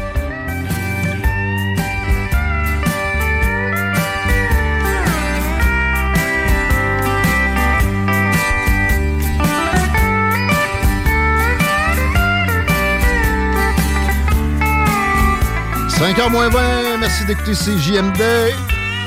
Merci d'être là pour Politique Correct, mode podcast avec un invité pour la section entière. Avec euh, ma présence, aujourd'hui, Martin Pouliot est avec nous autres. Ex-animateur radio à Québec. Merci encore d'être là, Martin. Ben, ça me fait plaisir. Euh, on a résumé les dernières années. Là, on va remonter plus loin. On parlait de radio? Parlais-tu beaucoup de radio? Quand tu faisais de la radio? Faisais-tu un Gilles Parent de toi-même Non. à l'époque? Il y a un seul Gilles Parent, puis je le laissais être Gilles Parent. D'ailleurs, je voyais que tu sais, il y avait des comparaisons de texto avec euh, quand je parlais de nouvelle carrière, Gilles Parent, Jeff Fillion, ça va bien leurs affaires, etc. Un podcast un jour, t'as pas exclu la chose. Aussi, une présence à CJMD, je ne l'exclus pas pour répondre à des questions qu'on qu'on voit rentrer. Euh, mais là, parlons de tes, tes études, euh, tes études, tes années de radio, mais la question, c'est des études. T'as-tu fait un bac en, en sciences politiques euh, à la base? À l'Université Laval? Ouais. J'ai butiné un peu, là, fait du droit, de l'histoire, de l'économie, mais j'ai abouti en sciences politiques. Bac multi? Euh, non, j'ai complété. Mais tu sais, c'est- un moment donné, euh, la, la politique m'a mis le grappin dessus. Puis ça, dans la famille, c'était-tu présent? Oui, oui, oui. Mon père avait été euh, délégué général du Québec à New York euh, fin des années 70, début des, des années 80. Ah, ouais. Euh, tu sais, nous autres, des figures politiques qui passaient à la maison, il y en avait beaucoup. Là. Non, non, j'ai été élevé avec un balai dans le derrière. C'était d'ADN. Ah ouais? Oh, oui, c'est ça. J'aime ça. Non, non, mais écoute. Je le dis souvent ici, ça. Ben, j'essaie de le retirer moins souvent possible parce que ça fait quelques échardes, puis en tout cas, j'aime pas s'en parler. On rentre pas là encore, t'es obligé de le dire. On rentre pas là. Dans le... La première fois que j'ai dit ça, c'était quand on parlait de fouille à nu. Tes- premiers Ça me fait penser à mon. J'ai dit à mon boss, tu sais. À un moment donné, il m'expliquait quelque chose quand, quand j'apprenais le métier. Puis euh, il me dit Bon, tu vois, il dit, tu vas finir par rentrer. Mais C'est exactement ce que me disait le gros blaquet en prison. Pas Excusez-la, pardon. Pas Pardon. de se. Pa- pardon. Ben, ça, enlève tes, tes lunettes roses, mon gars. Oh! Oh! Oh! Oh! Non, je t'annonce. Orsainville, là, c'est dangereux, cette place-là. Oh, ouais. C'est dangereux. Ça, reste une prison? Non, mais c'est parce que c'est- Les gens s'imaginent pas, mais. Il y a un détenu à côté de, de- de- de ma cellule là, qui, qui a failli mourir. Parce, que, une fois que la porte est fermée le soir, la nuit, Hmm. c'est un malaise. Le gars, il a un malaise cardiaque. Là. Il rouvre pas ça pour rien. Ah, tu, tu es malade, toi. Ou en fait, sais, il euh, rouvre pas. là. je veux dire, des cas nombreux là, où c'est dur d'avoir et les soins et le suivi. Regarde, c'est. c'est- Regarde, je suis pas supposé être un club med. là. Les gens qui, se font l'image du club med, là, Non, les gens non, qui non. disent les prisonniers, ils l'ont facile, Ah, là. Ben, c'est peut-être une petite affaire plus vraie au fédéral, là, mais ceux qui sont à Arsainville, oublie ça, man. C'est- Ça coûte 120 000 par année. Ouais, mais ça, c'est parce que les fonctionnaires sont euh, Ouais. une bonne partie. Je te, dis, là, ça doit pas coûter plus que 5, peut-être même 4 dollars par jour par prisonnier pour les nourrir. Hmm. Comme dans n'importe quoi. là. Tu, tu crées un nouveau programme, tu sais comme moi. Le, le gros du pactole va à la fonction publique. Bon, on disait qu'on parlait de radio, nous autres? C'est Ouais, ça qu'on a dit? on, peut, on peut se permettre des parents. Non, non, dire, c'est pas comme si j'avais du suivi dans. Surtout quand ça part d'histoire de notre ballon. Ouais. Écoute, euh, tes premiers pas en radio, en médias, c'est Achise? 94 Non. Non? Mes premiers pas, ça a été à CHRC. Ben voyons. C'est André Arthur. C'est André Arthur qui m'a donné ma première chance en radio. Ouais. Je savais pas ça. Un jour, je l'ai appelé. euh, je, je commençais l'université. Puis euh, je, je travaillais, moi, de nuit euh, comme répartiteur dans une compagnie de taxi. Puis j'arrive chez moi, il devait être à peu près 7h15. J'arrive de chez nous, j'ouvre la radio, c'est Arthur, il chiale quelque chose. Et pour une fois, ben, ça m'intéressait ce qu'il avait à dire, alors j'appelle. Et euh, je- je- la personne qui répond, je lui dis écoute, garde, j'explique ma situation. J'arrive de travailler, puis je suis à l'université, dans 4 heures, j'ai un cours. Là, fait que, tu sais, si tu me dis qu'il y a une heure et quart d'attente, là, j'attendrai pas. Là. Mais, tu sais, je pourrais réagir. Et, et là, tu sais, si je passe bientôt, m'a resté en onde. Si tu me dis qu'il y a 40 minutes d'attente, le bail m'a aller dormir, tu sais. Et tout de suite, il me passe. Mais Arthur n'a jamais voulu parler de ce dont je voulais parler. Là. Arthur est- a voulu parler de ce que c'était que de travailler de nuit et d'être étudiant de jour. Fait que quand, quand Arthur décidait quelque chose, tu parlais de ouais. ça. tu sais. et à un moment donné, il m'a demandé, il dit, euh, il dit, toi, il dit demain matin, il dit, on, on t'offre le job que tu veux dans la vie, qu'est-ce que tu veux? Ben, j'ai dit tac au tac, j'ai dit, moi, c'est le tien. Je veux ta chaise. Ben, c'est sûr. Il est parti à rire, il dit, quand est-ce que tu veux commencer? J'ai dit, demain matin. Mais le lendemain matin, je me suis présenté là. Ben voyons. Mais tu sais, pas en sachant très bien que je Pas l'aurais pas. sa- mais pas tu sais, salaire, là? Non, non, mais tu sais, quand collaboré avec lui, Quand j'étais jeune, j'étais un trou du cul prétentieux, ça vous le saviez. Aujourd'hui, ben, je suis plus vieux. Fait que, tu sais, c'est- c'est. À l'époque, il m'a présenté Myriam Segal, qui était directrice de l'information à CHRC dans le temps. Hum.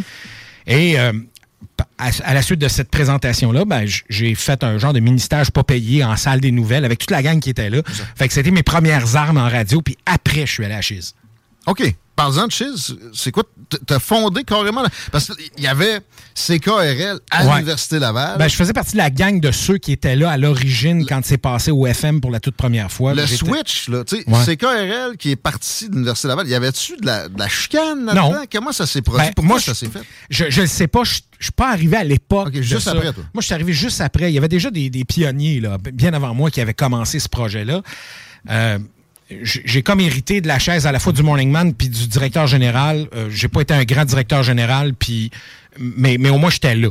Tu sais, j'étais- j'ai compris que je suis peut-être pas fait de la direction générale quand je, quand suis arrivé pour ça, mais Pas la chaise mais- la plus facile, Mais en même temps, arrivé au morning, ça j'ai trippé en salle, par exemple. OK. Tu sais, ouvrir la station, être le premier à livrer de l'information, ça- ça- c'est là que j'ai compris où était ma piqûre. là. Ça se peut-tu que ça roulait plus dans le temps, Chiz? C'est possible. Mais en, même temps, on était. Au départ, on a été câblé. Ensuite, on est passé au FM. Quand on est passé au FM, c'était pas une grosse antenne, c'était 49 watts. C'était Oh. pas grand-chose. C'était le campus, là. Ouais, ben, c'était le campus et un peu plus large, là. Euh, Fait que tu comprendras que j'écoute encore de temps en temps. Euh, mais j'écoute presque plus de radio. Là. Je vais t'avouer que je suis pas mal plus sur les podcasts. C'est une question de. C'est juste une question de. Ben, c'est de la mobilité, en fait. C'est que je, suis tellement, je fais tellement de kilométrage qu'à un moment donné, c'est plus facile d'avoir des podcasts. Là. Tu t'es fait des habitudes de, de- de consommation audio, Ouais. podcasting. Un peu plus. Puis ça, c'est dommage à admettre, mais la radio, ça m'a toujours fait triper, mais on dirait que plus je vieillis, puis moins j'y trouve mon compte dans le contenu radiophonique. Puis De, du Québec. ça? de Québec. De Québec. Ouais. Mais Chiz, j'ai, euh, on m'a dit que ça avait été controversé de ton départ aussi de là, qu'il y avait eu peut-être des, des malentendus, des. Euh, Il y avait eu, euh, à l'époque, il y a eu un malentendu qui a été très vite clairé, mais tu sais, je veux dire, ils ont, ils ont pas aimé. Côté financier, ça se peut-tu? Ils trouvaient que ma tenue de livre était pas géniale. Et il avait raison. Mais tu sais, quand ils ont regardé les choses, il y a rien. As-tu fait de l'argent à Chiz? Tu es malade, toi? C'est ce que je me suis dit quand j'ai entendu ça. Non, non, non. Mais tu sais, je veux dire, je suis pas la personne la plus organisée sur la planète, ça a paru. OK. OK. Ben, la comptabilité, je suis directeur général ici. Ça a pris des années avant que ça soit douette. Là, tu sais, c'est- c'est- c'est c'est quelque chose de starter ça. Hiring for your small business? If you're not looking for professionals on LinkedIn, you're looking in the wrong place. That's like looking for your car keys in a fish tank. LinkedIn helps you hire professionals you can't find anywhere else, even those who aren't actively searching for a new job but might be open to the perfect role. In a given month, over 70% of LinkedIn users don't even visit other leading job sites. So start looking in the right place. With LinkedIn, you can hire professionals like a professional. Post your free job on linkedin.com slash achieve today. Many of us have those stubborn pounds that seem impossible to lose, no matter how good we eat or how hard we work out. My solution is PlushCare. PlushCare is a leading telehealth provider with doctors who are there for you day and night to partner with you in your weight loss journey. They can prescribe FDA-approved weight loss medications like Wagovi and Zepbound for those who qualify. Plus, they accept most insurance plans. To get started, visit plushcare.com slash weight loss. That's plushcare.com slash weight loss. Euh, faut que tu sois bien entouré aussi. Je salue, je salue la comptable Marie-France ici. OK. Euh, sinon, la radio, là, après Chiz, c'est c'est cassé. C'est quoi le- le- le- Euh, l'ordre des choses? Chiz, je suis allé au réseau francophone d'Amérique à? Ottawa. C'est une association de radio communautaire francophone hors Québec. Ah bon? Et je suis allé à la tête du réseau euh, comme animateur, mais programmeur aussi. Là. Tu fais- en fait, tu faisais un job multiple. Là. euh, Tu faisais programmeur de la programmation. La programmation, là. Pas. Programmateur. Pas, pas de, ouais, c'est ça. Pas de l'ordi. Non, c'est ça. Euh, puis pendant un bout de temps, ensuite, quand j'étais à Ottawa, j'ai quitté Ottawa après un an et demi parce qu'il y a eu une ouverture à la salle des nouvelles à CK. à, à- à CK voyons. Pas CKRL? non, non, non, voyons. C'est cassé? À CKC. C'est cassé. Alors, j'ai commencé directement dans la salle des nouvelles à temps partiel à CKC. Puis, un moment donné, j'ai approché le directeur de la programmation pour lui dire, tu sais, je veux bien faire des nouvelles à temps partiel, mais sais, ma, ma vraie vocation, c'est plus animateur. Et c'est là qu'ils m'ont donné des, des mandats pour remplacer la nuit, la fin de semaine, les, les- les tribunes téléphoniques. là. Ah, ah ouais? Les tribunes ben, en premier? En fait, ce qui était, c'est André Pelletier, quand il, prenait les- quand il remplaçait Fabi, moi, je remplaçais André Pelletier. OK. Alors, c'est comme ça que j'ai commencé. Puis après ça, ben, ça a été. euh, Ils, m'ont pris de nuit remplaçant pour me faire faire le mid-morning provincial euh, sur tout le réseau AM. Ouais. Et après ça, ben, j'ai été, euh, j'ai quitté Montréal pour m'en venir à Québec Morning, à CFOM dans le temps. Puis après ça, c'est, ça a été 93. CFOM qui comme fréquence. euh, C'était 102.9 à l'époque. C'était Boulevard. Euh, Non, non, euh, 102.9, c'est, c'est M maintenant ou oui. c'est rythme là, Ouais, maintenant? Radio Matante. là. Ben, mais c'était pas ma tante. Dans le temps, c'était, c'était de la musique rétro. C'était, c'était des goldies, là. sauf le matin. Ah, Le directeur des programmes à l'époque m'avait dit euh, Toi, il dit, on t'amène pour aller chercher la clientèle de Filion. Ouais, mais tout le reste de la, la journée, vous jouez quoi? Des goldies. OK. C'était un Ça- mandat ça clair. pas- ça a pas marché? que- Ça a pas marché? Ben, étrangement, je me suis. J'ai eu probablement mes meilleurs ratings à Québec, là. T'es rehaussé par rapport Vraiment, à ce que c'était avant? vraiment, vraiment, vraiment, ça a bien été, mais ils ont changé de style. Ils sont allés vers un autre animateur que j'aimais beaucoup, mais euh, pour le 15 minutes où j'ai appris qu'il me remplaçait, je l'aimais moins, mais ça, ça a duré 15 minutes. Après ça, je l'aime beaucoup. Et euh, ça peut, ben, c'est correct. On fait de l'histoire. Non, non. Tu viens de dire que tu l'aimais. C'est bien correct. Robert ça- Ross. Ça se trouve, OK. Robert Ross. Moi, j'adorais Robert T'es encore Ross. actif, lui? Oui, mais je- je- il est radioactif, exactement. Ah? Ça- C'est-à-dire en, en Non, non, il est actif en radio, il est radioactif. Oh, oh. OK, d'accord. Puis douf, paf! Je, je, je pensais que c'était plus. euh, C'est- honnêtement, plus je fais juste la rire dans ma tête. C'est C'est juste, drôle pour c'est moi. juste une, c'est joke de nerd. C'est ça qui arrive. On sait que t'es un nerd, on l'a dit tantôt. Absolument. On parle de. euh, D'ailleurs, une des de choses que détestaient mes boss à- à- au 93, c'était mon humour. Jamais- ça n'a jamais passé. On s'en allait justement. J'ai- écoute, je veux Au dire- 93. Est-ce que c'est tes plus belles années de radio malgré que tes boss riaient pas tes jokes? C'est les, la plus belle équipe de radio avec qui j'ai travaillé. T'as commencé là, André Arthur, t'es-tu là? Euh, Non. Robert Gillet? Non. Je suis après ça, moi. Juste après. C'était Bouchard au morning, c'était Parents au retour. Ouais, moi, je faisais le mid. Ah, le mid, Ben, le en mid. fait, le mid puis midi, là, c'était une transition un peu étrange. Après ça, il y avait Mayou qui passait. Alors non, c'était des, c'était des belles années de radio. J'ai vraiment trippé sur cette période-là. J'aime- J'aimais cet horaire-là aussi, faut le dire. Mais C'est- mieux que le 6h à 9h, c'est sûr. Ben, écoute, à l'époque, je t'aurais dit oui, t'as raison. Aujourd'hui, je suis rendu que je me lève naturellement à 5 heures le matin, fait que ça aurait été Oh. correct. J'ai encore mon horaire de morning man, excepté le, le job puis le salaire. fait que c'est ça. OK. Euh, les personnes que tu as côtoyées avant, euh, que là, ça devienne un peu plus complexe pour toi, que la fin de carrière. Bon, en tout cas, la fin de cette portion de carrière-là, peut-être qu'il y en aura une, une- une deuxième. Mais euh, parle-nous de, de tes relations, je sais pas, avec Gilles Parent, avec le Doc Mayou. As-tu as-tu côtoyé le Doc Mayou? Le Doc Mayou, je le côtoyais déjà depuis CKC. Avec, OK. Fait que je le connaissais relativement bien. Je pense que c'est pas une. Il faut mettre des, des- des gradations dans la vie. Je, je dirais que c'est une excellente connaissance. C'est pas un ami, mais c'est une excellente connaissance. Euh, Il m'est arrivé parfois d'avoir à l'appeler pour des choses autres que la radio, puis il était là pour prendre mon appel à l'époque.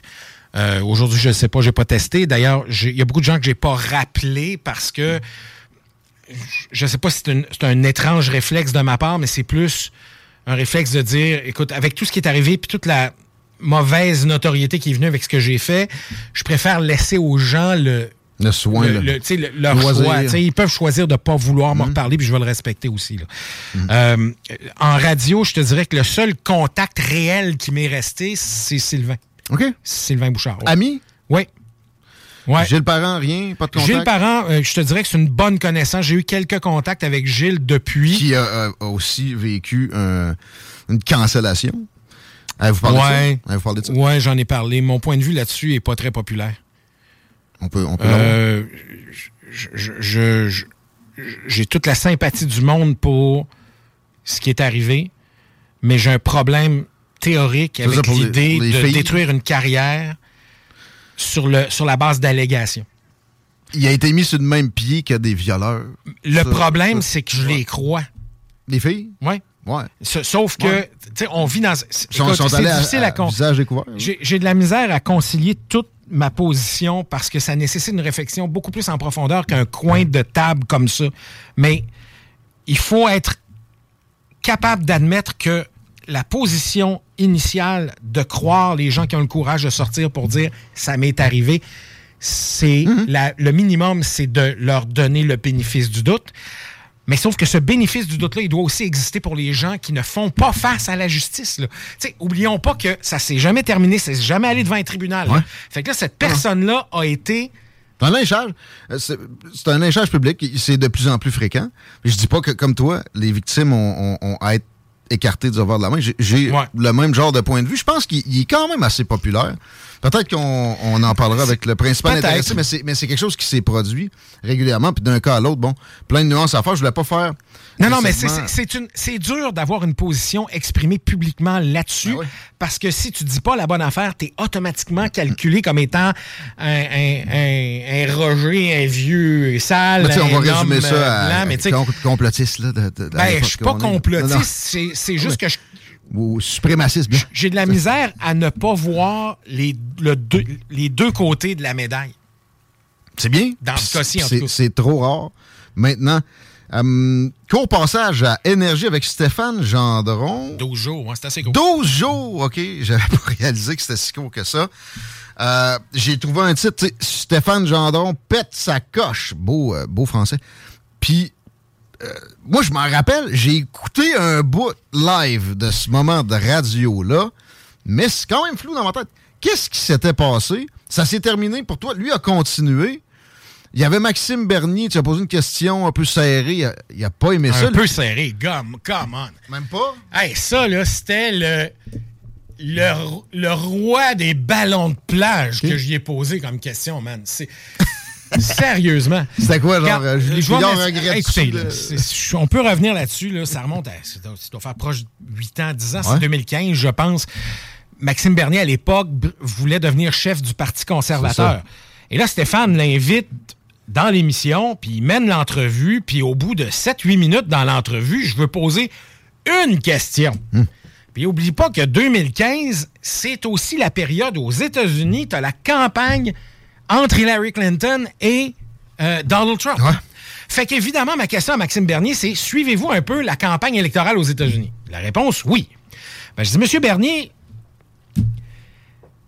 une des choses qu'on reproche à Hillary Clinton, c'est son histoire de email de serveur personnel. Et en gros, sans rentrer dans les détails, on lui reproche d'avoir été négligente dans sa manipulation d'informations qui étaient jugées confidentielles. Or, vous-même aviez laissé des documents de défense nationale chez votre ex. Qui Autrement qui aimait bien les. Autrement dit, on vous repro- vous avez fait ce qu'on reproche à Hillary Clinton Bon. et ce que la majorité de la droite considère comme une offense Hmm? qui la disqualifie pour devenir présidente des États-Unis. Puis il est capable d'en Et prendre, Max- Maxime Bernier, Ben pour oui, y ben parler oui. souvent. Mais tu sais, quand donc. je dis que c'est le roi des ballons de plage, là, Ok. on a quasiment entendu le tape à cassette Ouais, partir. le violon. Je veux dire, sérieusement, t'as entendu le cloc-cloc? Des deux pitons enfoncés, puis là, le tape est parti. Là, tu sais. Regarde, il n'y a pas une organisation politique respectable derrière un individu qui aspire à devenir premier ministre du Canada qui l'aurait pas préparé pour une question de même. Mais c'était même pas une putain de question originale. Mais Il y a attends un peu. 28 journalistes qui Stéphane posé. Gendron, qui là, depuis, a fait une espèce de, de commitment anti-droite. Euh, il regrette euh, toutes ces années de radio, supposément. Là, à ce moment-là, c'est quoi? C'était un fan de Maxime Bernier? ou quoi? Je, je- regarde, je sais pas ce qui s'est passé dans l'intellect de Gendron. là. non, quand il était à Énergie, il était, plus pro-libéral déjà. mais faut pas que tu oublies une affaire. Là. Gendron, là, il était chroniqueur pendant deux ans et demi dans mon show du matin quand j'étais à CFOM. OK. C'est- Ah, J'ai été le premier gars à l'amener en onde à CKC en 2004. Avant, avant le, le- le- le diable avec... euh, Bien avant le diable, c'était à l'époque où il était maire de Huntingdon. Ouais, ouais. Ben, ça, ça a dire, duré. En tout cas, regarde, écoute. Gendron, dans ma tête, là, c'est un de mes chums, ça, là. À ce moment-là Oui, absolument. Puis, Bon. on arrive à énergie et dès le départ, ça déraille. Puis là, ça a culminé avec cette, cette entrevue-là. Et là, dès que je pose ma question, Maxime Bernier répond.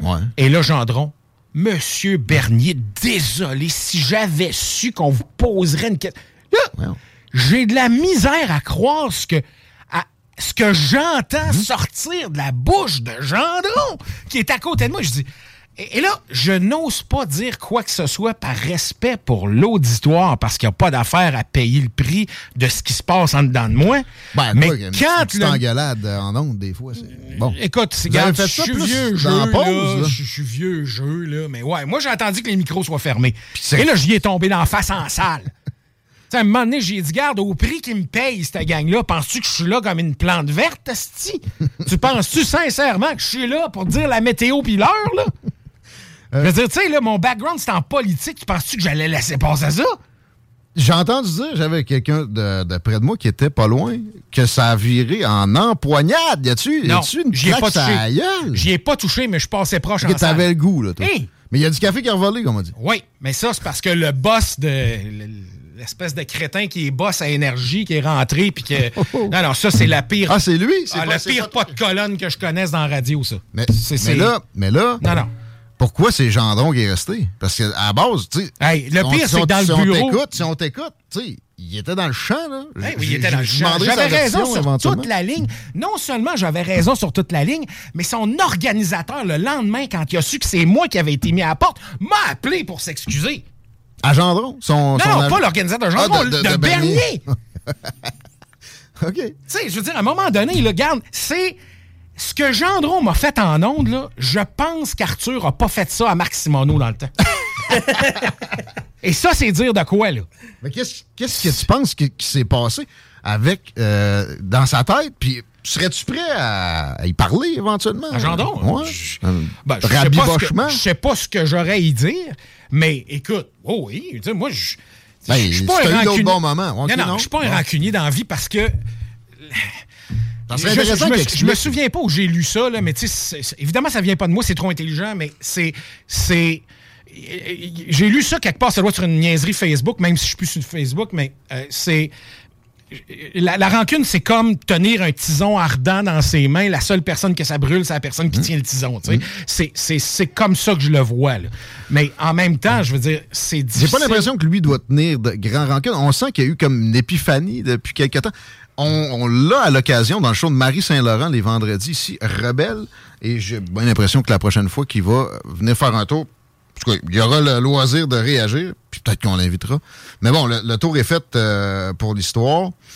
Mais es-tu difficile à travailler avec? Il Oui. m'est- il m'est venu ce, il m'est venu ce, ce- ce- ce qualificatif-là pour tous les animateurs radio de la région, puis d'ailleurs, Ouais. Gilles Proulx, etc. Hum, es-tu, es-tu pire que, que la moyenne? Non. Euh, Non, mais c'est parce que.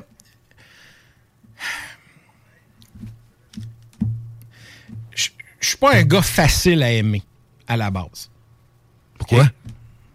Ben, je pense que je l'ai expliqué tantôt. là. Quand j'étais jeune, j'étais un trou du cul prétentieux, puis aujourd'hui, ben, je suis plus vieux. Prétentieux. Peut-être un peu moins. Mais trou du cul, ça, je m'assume. Mon trou de kisme, je l'assume pleinement. là. OK, ça, ça. Dis comment, comment ça se décline, ça? À part, tu sais, moi, quand je t'ai entendu, est-ce qu'il y, a- il y a un personnage devant une caméra? Non, non, non, c'est ça la différence, c'est qu'il n'y a pas de personnage. Bon. Je suis là, ce que je suis. on- le problème, c'est que. Mais non, mais OK, peut-être avec un micro, peut-être entre gars, mais tu sais, dans des univers où tu as des gens qui ont des sensibilités diverses, tu sais, j'essaye de pas heurter les gens, mais tu sais. euh, moment donné, faut que tu- tu- t'avances. Ouais, c'est ça. tu sais, Ok, des pas plus que ça? Ben, j'ai dû en heurter plusieurs. Puis il y a, il y a des moments aussi. Je je dirais, quand je suis passé faire de la radio à Trois-Rivières, là, après le 93, Ouais, là, c'est vrai, vrai. cette portion-là, j'ai été particulièrement trou de cul, mais il y a une explication à ça. Tu Je pas. vivais des affaires personnelles en matière de couple qui étaient en tout cas, je veux dire, peut-être que c'est bien ordinaire pour la très vaste majorité des gens. Moi, c'est la première fois que je vivais ça. C'était. Ça, ça a pris tout mon espace. Ça altéré ma, ma capacité de travailler intelligemment. Ça ça m'a jeté à terre. Tu sais, vraiment. Puis encore aujourd'hui, cet épisode-là m'a marqué. Mais en tout cas, euh, j'imagine que c'est une forme d'immaturité de ma part d'admettre que ça m'affecte encore aujourd'hui, mais c'est ça pareil. Tu sais. Euh, je, je- On aime la candeur, on le dit souvent. ben écoute, je veux dire, regarde, en passant, soit dit en passant, si tu veux savoir quel est le dénominateur commun de tous les animateurs de radio que je connais, c'est que c'est tous des gens carencés. D'une manière ou d'une autre, c'est des carencés. Et ils sont pas toutes évidentes, les carences, là. Mais tout le monde en a. Et je, je- je pense que le reste de, l'uni- de l'univers est des, des gens parfaitement équilibrés. Je n'ai pas rencontré tant que ça. Mais c'est plate, ça. Ça fait pas de la bonne radio, certain. Ben, je, je présume que ça doit avoir de quoi à, à- à avoir, là, mais je, fait, je pense que peut-être ce qui fait que les gens ont trouvé que c'était difficile de travailler avec moi, c'est que j'étais particulièrement carencé, peut-être plus que les autres. Puis j'ai toujours, j'ai toujours été très malhabile dans les relations interpersonnelles. Euh, c'est pas de la mauvaise volonté, là. C'est juste une absence d'aptitude. Il y a des gens pour qui c'est fluide, ça va super bien. Moi, c'est carré. Puis il y a des gens qui m'aiment beaucoup parce qu'ils savent, puis ils ont regardé par-dessus le, le- mon, ma- mon- mon côté malhabile. Mais tu sais, j'ai heurté plein de gens dans la vie que je voulais pas heurter.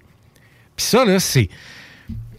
Je pense que c'est l'âge qui me fait admettre ça. Je sais pas s'il y a 10 ans, j'aurais été capable de tenir ce discours-là. Mais maintenant, je suis capable de dire, regarde, avec le recul, là, je me rends compte que j'ai heurté beaucoup de personnes, puis notamment des collègues de travail. Puis c'est pas voulu, c'est juste parce que, je sais pas, moi, les- quand, quand ils ont monté les pièces, ils se sont trompés quelque part dans le design. Je devais, je vais avoir un design Ikea quelque part, puis Mais t'as pas t'as- t'as beaucoup là, mais- plus d'introspection maintenant, évidemment, que à l'époque où t'étais C'est là, sûr. cinq jours semaine dans C'est- le feu. En passant, c'est dur d'avoir de l'introspection quand t'es, ta face est sur.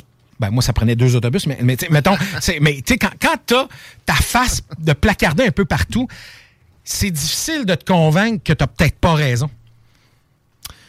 C'est euh, un récit qui euh, renseigne sur beaucoup d'aspects de la vie en général. Puis je sais que dans notre auditoire, il y a beaucoup d'amateurs de la radio de Québec. C'est euh, goûteux ce qu'on on vient de faire là. C'est très intéressant. Euh, ça m'amène pareil à quelque chose dans, le registre de, la mise en bouche. La perte de poids, je, voulais traiter ça. Je savais comme pas où mettre ça dans le temporel du podcast. Comment t'as fait pour perdre quoi 140 livres que tu me disais hors Ah, ben tantôt? là, j'ai eu des fluctuations, mais c'est presque. En fait, l'écart le plus grand, c'est quasiment 200 livres. Wow! Euh, la brochure d'estomac? Non? Ben oui, Ouais. en fait, ça s'appelle la gastroplastie Oui. verticale. OK. Euh, en 2014, j'ai fait ça. Puis, euh, c'est pas un succès. Non? Ben là. Ben, je veux dire, par rapport aux 400 livres que j'avais quand j'étais à TV, je T'avais de la misère à te que- là. Non, non, à l'époque, je déplaçais en masse, mais euh, c'est que je- j'espérais avoir un futur au-delà de 45 ans, à un moment donné. Là. Ah ouais. Je me Euh, rappelle t'avoir croisé sur le chemin Sainte-Foy. T'avais une canne. T'étais- Ouais, mais ça magané. avait rien à voir avec ça. C'est parce que j'ai eu la bactérie mangeuse de chair, moi, en, en- ouais, ouais, en 99. J'ai survécu probablement parce qu'elle est morte d'une indigestion. là. En tout cas, euh, ce- cela étant dit, tu sais, mais C'est le one man Nerd. show qui s'en vient, mais vite. Là. non, mais tu sais, j'ai- une jambe qui est dysfonctionnelle. Le La Dominique jambe- et Martin. Mais comment tu dis ta, J'ai ta j'ai une jambe? dysfonctionnelle. là. Ma jambe gauche. Puis tu sais, j'ai- j'ai j'ai- j'ai une ex qui voulait absolument que je fasse du sport, mais tu sais, j'ai une jambe elle est fonctionnelle, mais j'ai de la misère à. J'ai des problèmes de motricité avec. Euh, Là, j'ai plus besoin de canne parce qu'en perdant du poids, Ah ça- il y, a, il y a- y a des réalités physiques qui ont fait en sorte que là, j'en ai plus besoin, mais. euh, je- veux dire, c'est- c'est- c'est- c'est- je serai jamais un grand sportif à cause de ça. Bon. Bon, On alors comprend? là, mais je sais pas, c'était quoi ta question? Tu voulais savoir ce que. ce Comment t'as fait? Ben, la, la- la- Ben, la chirurgie, évidemment. Comme tout le monde, chirurgie, mais aussi discipline, changer ma diète. Ouais. euh, Ben, pour pas le reprendre, parce que. ben, en un- fait, c'est ça qui me fait suer CHIR. Euh, c'est que malgré, tu sais, que, je- écoute, si on, si on allait au restaurant, là, je te jure que je mange Ouais. le quart de ce que tu manges. Mais, la- je la- prends du poids pareil. La, métabolisation, il y a, y a des, il y a des, des, personnes, des personnes qui c'est plus euh, bon porté vers le gras que d'autres. On comprend, mais je connais personne non plus qui est revenu avec des abdos après la, la chirurgie. Mais ça, comme j'ai toujours dit, c'est pas une baguette magique. C'est un outil que tu mets plus de ton bord. That's it. On pourra en reparler au retour de la pause parce que là, c'est euh, sujet ouvert, mais avec euh, peut-être un peu plus de politique américaine. Ah bon. Je sais que c'est euh, dans ta boulémie informationnelle un élément important. À moins que Chico, t'as une face de gars qui. euh, non? Non, non, c'est mollo dans l'actualité. Quoi que sur euh, le réseau routier, là, présentement, il y a euh, le secteur, évidemment, la 20 direction ouest, là, dans le coin de route du président Kennedy. Et ça dérougit pas vraiment jusqu'à Taniata. L'accès au pont La Porte, c'est pas évident. Si vous êtes capable de passer par Duplessis, faites-le. Capitale, ben, c'est la classique. Donc, euh, prenez votre temps, gang. Du gars Sur Facebook. Sur YouTube. Sur TikTok. Et sur Taniata à Saint-Romuald. C'est pièces d'auto. Downtown Lévis. La seule station hip-hop Au Québec.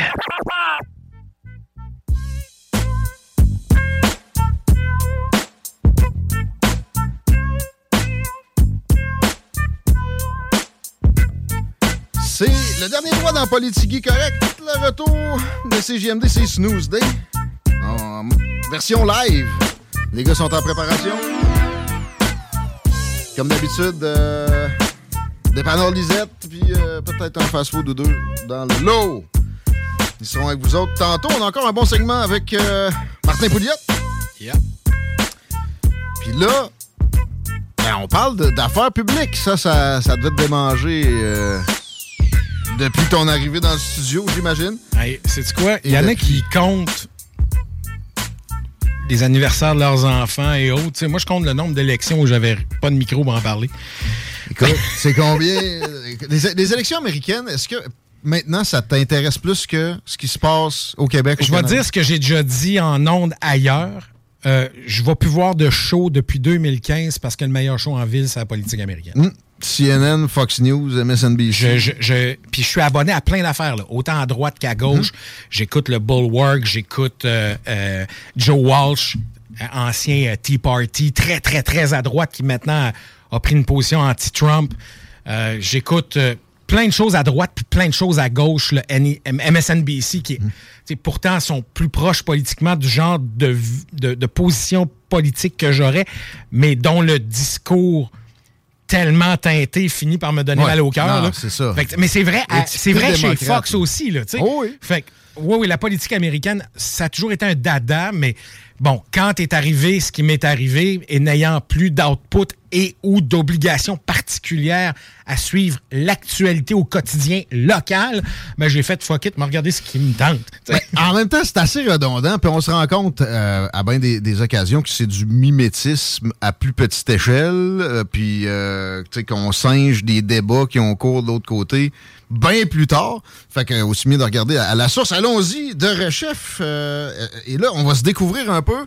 Moi, j'ai dit à, à maintes occasions que je, je suis... euh, J'aime euh, une présidence Donald Trump mieux qu'une présidence démocrate, peu importe le candidat. J'ai l'impression que c'est loin d'être ton cas, mais tu vas quand même pas me dire que tu es un fan de Joe Biden. Hey. Je suis un grand fan des accomplissements et de la politique de Joe Biden. Je suis un fan un peu moins prononcé de l'individu, mais par La- rapport à la présidence de Donald Trump, j'adore la normale qu'il a apportée à la Maison-Blanche. Comme Et la guerre? l'expertise. Quelle guerre? La guerre en Ukraine? Ah, c'est la faute de Joe Biden, ça. Ben oui. OK, on y va. on y va C'est la faute de Joe Biden, la guerre en Ukraine. Ben oui, l'élargissement de l'OTAN. Euh, Il y, a- il y a eu. OK, mais la- tu sais que l'élargissement de l'OTAN, c'est après le début de la guerre. Non, non.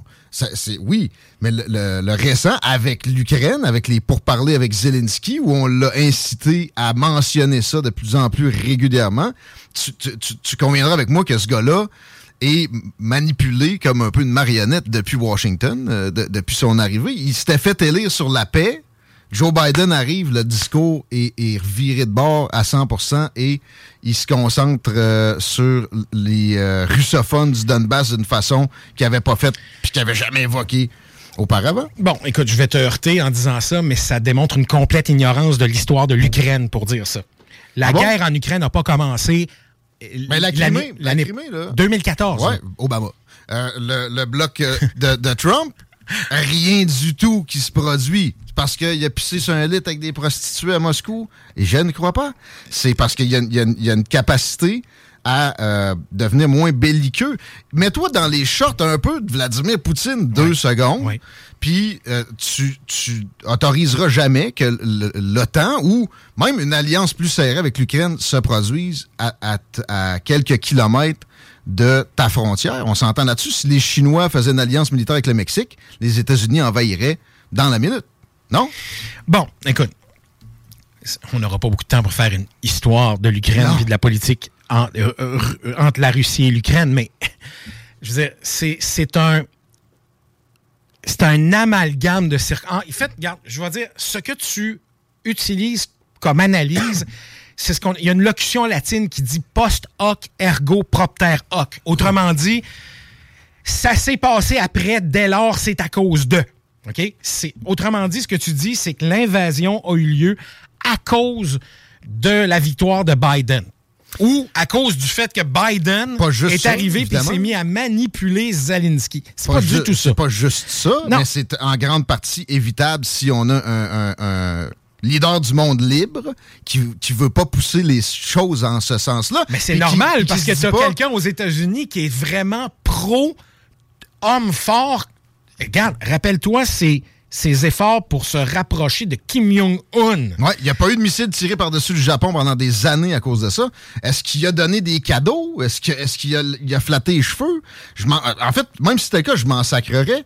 Moi, ce que je cherche, c'est la paix.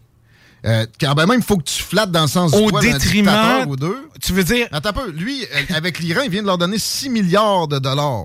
Là, pour Non, euh, il a rien donné. Il a débloqué 5 milliards, 6 milliards de dollars pour 5 otages. OK? 6 milliards de dollars qui sont monitorés par les États-Unis et qui doivent être dépensés uniquement pour de la nourriture puis des trucs humanitaires. Et Oui, de l'argent... On va sûrement écouter ça, cette directive-là.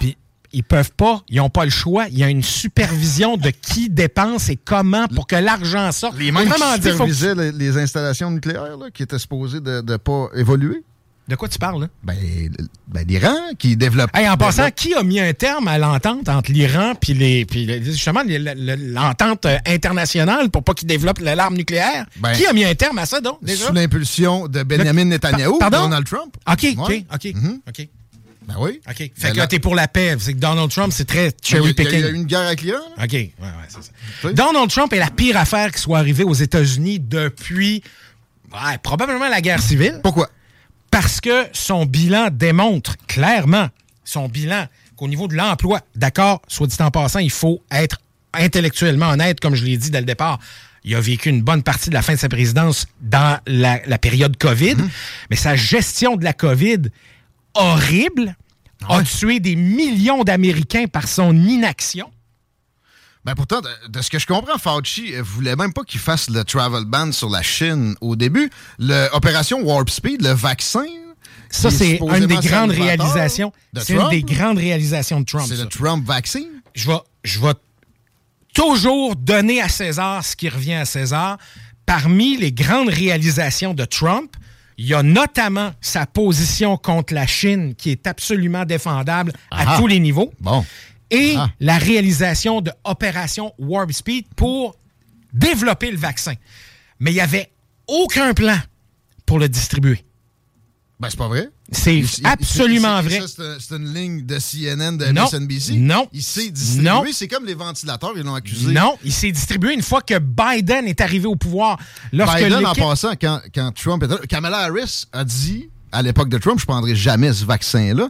Les gouverneurs démocrates lui ont nui dans la distribution. Il a mis en place des, euh, des, facilités de distribution. Ça commençait. Mais ça, oui, ça a peut-être débloqué un peu plus rapidement après qu'il ait quitté, mais il avait mis les choses en place. C'est lui qui a donné cette impulsion-là. N- Donald Trump n'est pas à l'origine de l'impulsion de la distribution des vaccins. Quand l'équipe de Joe Biden est arrivée, il y a une équipe de transition, c'est pas pour rien qu'il y a une élection en novembre, puis que la- l'inauguration se passe au mois de janvier. Là. Il y a un trois mois de transition. là. La personne qui est en charge de l'équipe, justement, de toute la question COVID, est arrivée pendant trois mois. Ils se sont posés la question oui, mais où est le plan républicain? Là? Il y a même eu un meeting. Là. Non, mais ça, c'est les lignes démocrates. C'est pas une ligne, c'est la réalité, c'est ce que l'histoire Non, raconte. il y avait des distributions de vaccins sous Trump. Il y en avait sous DeSantis. Trump, le- le- Je ne dis pas qu'il n'y a pas eu des points où il y a eu des endroits où il y avait accès à des vaccins. C'est vrai. Mais un plan national pour vacciner la population, il n'y en a pas. Mais c'est- ça, ça s'est passé par État de toute façon. C'est qu'il fallait livrer ça aux États. Et l'armée américaine a, a participé dès le départ à la fabrication du vaccin, Écoute, puis après ça, à, son, Tu à veux, sa tu veux focusser là-dessus, t'as beau, là. Mais la COVID, on peut pas, là. Faut, qu'on- faut qu'on change parce que. Non, mais on regarde, pourrait passer. écoute, on pourrait heures. passer du temps là-dessus. Regarde, c'est Bon, la COVID, une on est- famille. on est presque d'accord. Mais on est presque d'accord. Regarde, je te dirais, on est d'accord sur une chose, c'est que Trump a eu le bon réflexe de de débloquer tout ce qui devait débloquer sur le plan fédéral pour qu'il se produise un vaccin. Il y en a plusieurs qui ont été produits. Ça a sauvé des vies. Mais c'est la vaccination, non pas le développement du vaccin qui a sauvé des... Ben, enfin, c'est Bon, bon, pas très... on- Non, mais faut- là, faut- sens- tu peux pas lier les... Tu peux pas ne pas lier les deux, là. Mais... Tu te sens un peu biaisé là-dedans. Non, non, On non, je suis pas biaisé, je suis juste pas d'accord avec toi. Ouais. Tu sais, je veux dire, sur le plan économique, Trump a hérité d'une très bonne économie. Ben, qui- qui- Il y a- Attends, attends. As-tu vu les graphiques de ça? Tu sais, Obama Ouais. a, a généré, un peu comme le- la distribution des vaccins, Trump a généré l'impulsion vers le haut, mais quand tu regardes la présence du gros orange, ça jump. là. C'est pas le même, la- le même angle de Oui, courbe du tout. Et t'as- sa renégociation des raison trade sur, Le problème, c'est qu'on, malheureusement, puis ça, ça fait partie aussi des- de, de la politique can- canadienne, de la politique québécoise aussi, on regarde les choses à très court terme. Et de, de la même manière que de dire, euh, par exemple, euh, la première moitié du règne d'Obama était horrible sur le plan économique. C'est vrai. Bon, ben, ben c'est vrai. acquis, c'est acquis. Qui a sacré l'économie à terre? Euh, Bill Clinton. Le gouvernement, ben, le gouvernement de George W. Bush. C'est les politiques. Regarde, Je vais pas te aller, je vais aller plus là. loin que ça. Moi, je vais aller pas plus Bush, loin jamais. que ça, OK? Il est sorti par le, par le Dow Jones, en fait, par l'administration du Dow Jones. Un, un rapport sur les performances du Dow Jones par période et selon la présence de républicains ou de démocrates au pouvoir. Et je vais peut-être te surprendre, mais sur les 50 dernières années, la performance du Dow Jones a toujours été supérieure quand c'était des démocrates au pouvoir plutôt que des républicains, contrairement à ce qu'on pourrait penser, parce que tout le monde a, acheté la... Ben, Bill Clinton a a fait le beaucoup. Bill Clinton a fait énormément. Ça. Bill Il a fait- Clinton il a fait était- monter la moyenne. Il a, il a donné des dérégulations. Oui, mais Euh, Bill Clinton n'était pas un démocrate. Non, mais les papiers commerciaux, on s'entend, sans Bill Clinton, ça, ça n'existe pas. Absolument. Mais ça, ça c'est une conséquence imprévue de, ré- de déréglementation. Mais la déréglementation, à la base, c'est une politique qui est tenue par les républicains. Je t'amène d'ailleurs, tu dis Bill Clinton est un républicain? Non, ben je dis que c'est un démocrate. Tu sais, là, on dit souvent l'expression rhino, là. Republican in name only, là. Ben lui, c'est un dino, Ouais. démocrate in name only. Puis, puis Trump a été démocrate sur les enjeux sociaux, en tout cas au moins, euh, pendant des années de sa carrière. Donc Jusqu'à ce qu'il arrive au pouvoir, oui. oui, il y a des ou av- juste avant, oui, il y a des, il y a des fluctuations là-dedans. Euh, mais bon, on, on, on voit apparaître justement une troisième voie parce que moi pe- personnellement aussi, je dis comme ça ici, c'est le conformisme versus le populisme. Et ce populisme-là, moi j'étudie aussi en sciences politiques. On m'a enseigné à percevoir ça négativement. Mais euh, à un moment donné, ça, euh, ça en prend quand l'establishment a euh, pris trop d'aise. Et c'est le cas aux États-Unis, tu sais, Northrop Grumman puis euh, Raytheon qui sont dans des portes tournantes avec le Pentagone. Même chose avec la FDA puis Ben, c'est vrai, Pfizer, chez, c'est vrai chez Lockheed Martin aussi. C'est vrai. Dans, dans tout le complexe militaro-industriel. Exact. Je voulais pas dire le mot parce que je- là, dès que je dis je mentionne ça, je me fait traiter de complotiste. Euh, Bon. C'est fou. OK. Encore là, c'est l'establishment. Moi, je suis un- extrême centre là-dessus. Je regarde les chiffres, c'est toi qui le papier. C'est vrai. le Washington permanent, OK, avait besoin d'un choc électrique. Parce qu'à un moment donné, ça devient nuisible, ça devient extrémiste tellement que c'est centriste. D'ailleurs, faut- non, non, mais le centrisme est la meilleure position possible. Mon problème, il n'est pas là. Puis, je Mais vais le- te concéder le- quelque le chose. centre Je nourrit vais- toujours Raytheon, puis Northrop Grumman, puis Lockheed je vais te concéder quelque chose, même si j'ai jamais été, j'ai jamais soutenu, jamais apprécié Trump. Je vais te dire que je comprends pourquoi les gens en 2016 ont voté pour Trump. De la même manière que je comprends pourquoi ils ont appuyé Bernie Sanders.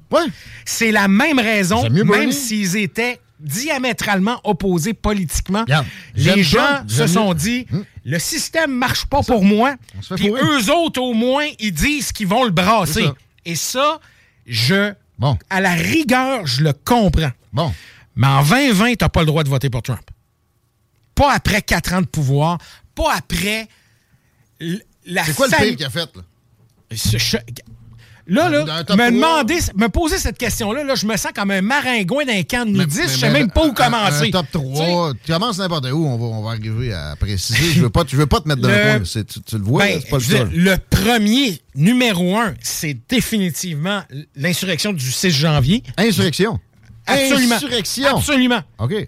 Quand, Absolument. quand lui il dit allez manifester pacifiquement et patriotically, j'étais là, je l'ai écouté live. Moi aussi. Je me rappelle de ça. Après ça, par exemple, ah ouais, mais j'étais comme Chris, fais une sortie, gros toi. Ça, ça a été long. OK, mais qu'est-ce que tu fais du fait qu'il savait qu'il y avait des dizaines de milliers de gens qui n'ont pas pu se rendre à son rassemblement, qui étaient gardés dehors parce qu'ils étaient armés et qu'ils ne voulaient pas passer pa- à travers les, les- les détecteurs de métal qui étaient installés là et qu'il ait donné l'ordre Hey, ces gens-là sont armés, ils viennent pas pour me blesser moi, laissez-les passer en sachant très bien qu'il allait les diriger vers le Capitole après. C'est Qui que ce soit qui était armé? Personne. Non, non, non, c'est La faux. personne qui est décédée, c'est Non, non, c'est non, non, non, c'est faux, c'est faux. Ouais? Les c'est faux. Le- les autorités ont saisi des armes. Ouais, à- Mais à la gate Là, je te dis pas, soit dit quand on parle d'armes, là, À la je parle pas juste. Oui, oui. Je, je parle pas juste d'armes à feu, là.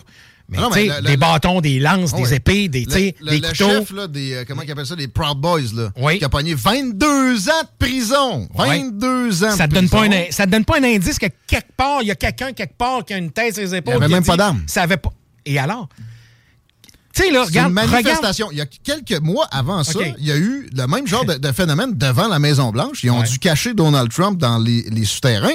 Les, les MSNBC et CNN de ce monde lui ont reproché d'être un coward pour avoir, pour avoir suivi les directives du Secret Service à ce moment-là. À quoi tu fais référence? Ben, c'était une manif, j'oublie exactement la raison de la patente, mais. À quel moment? C'était quelques mois avant, devant la Maison-Blanche. Quelques mois avant, tu un, pendant les- un an et demi, là. Non, non, pas à- à- dans le moment de la transition. Tu veux dire, tu parles-tu de la manifestation où il a utilisé la, la garde nationale pour tasser le monde pour aller faire une. Oui. Tu parles de celle-là? Oui.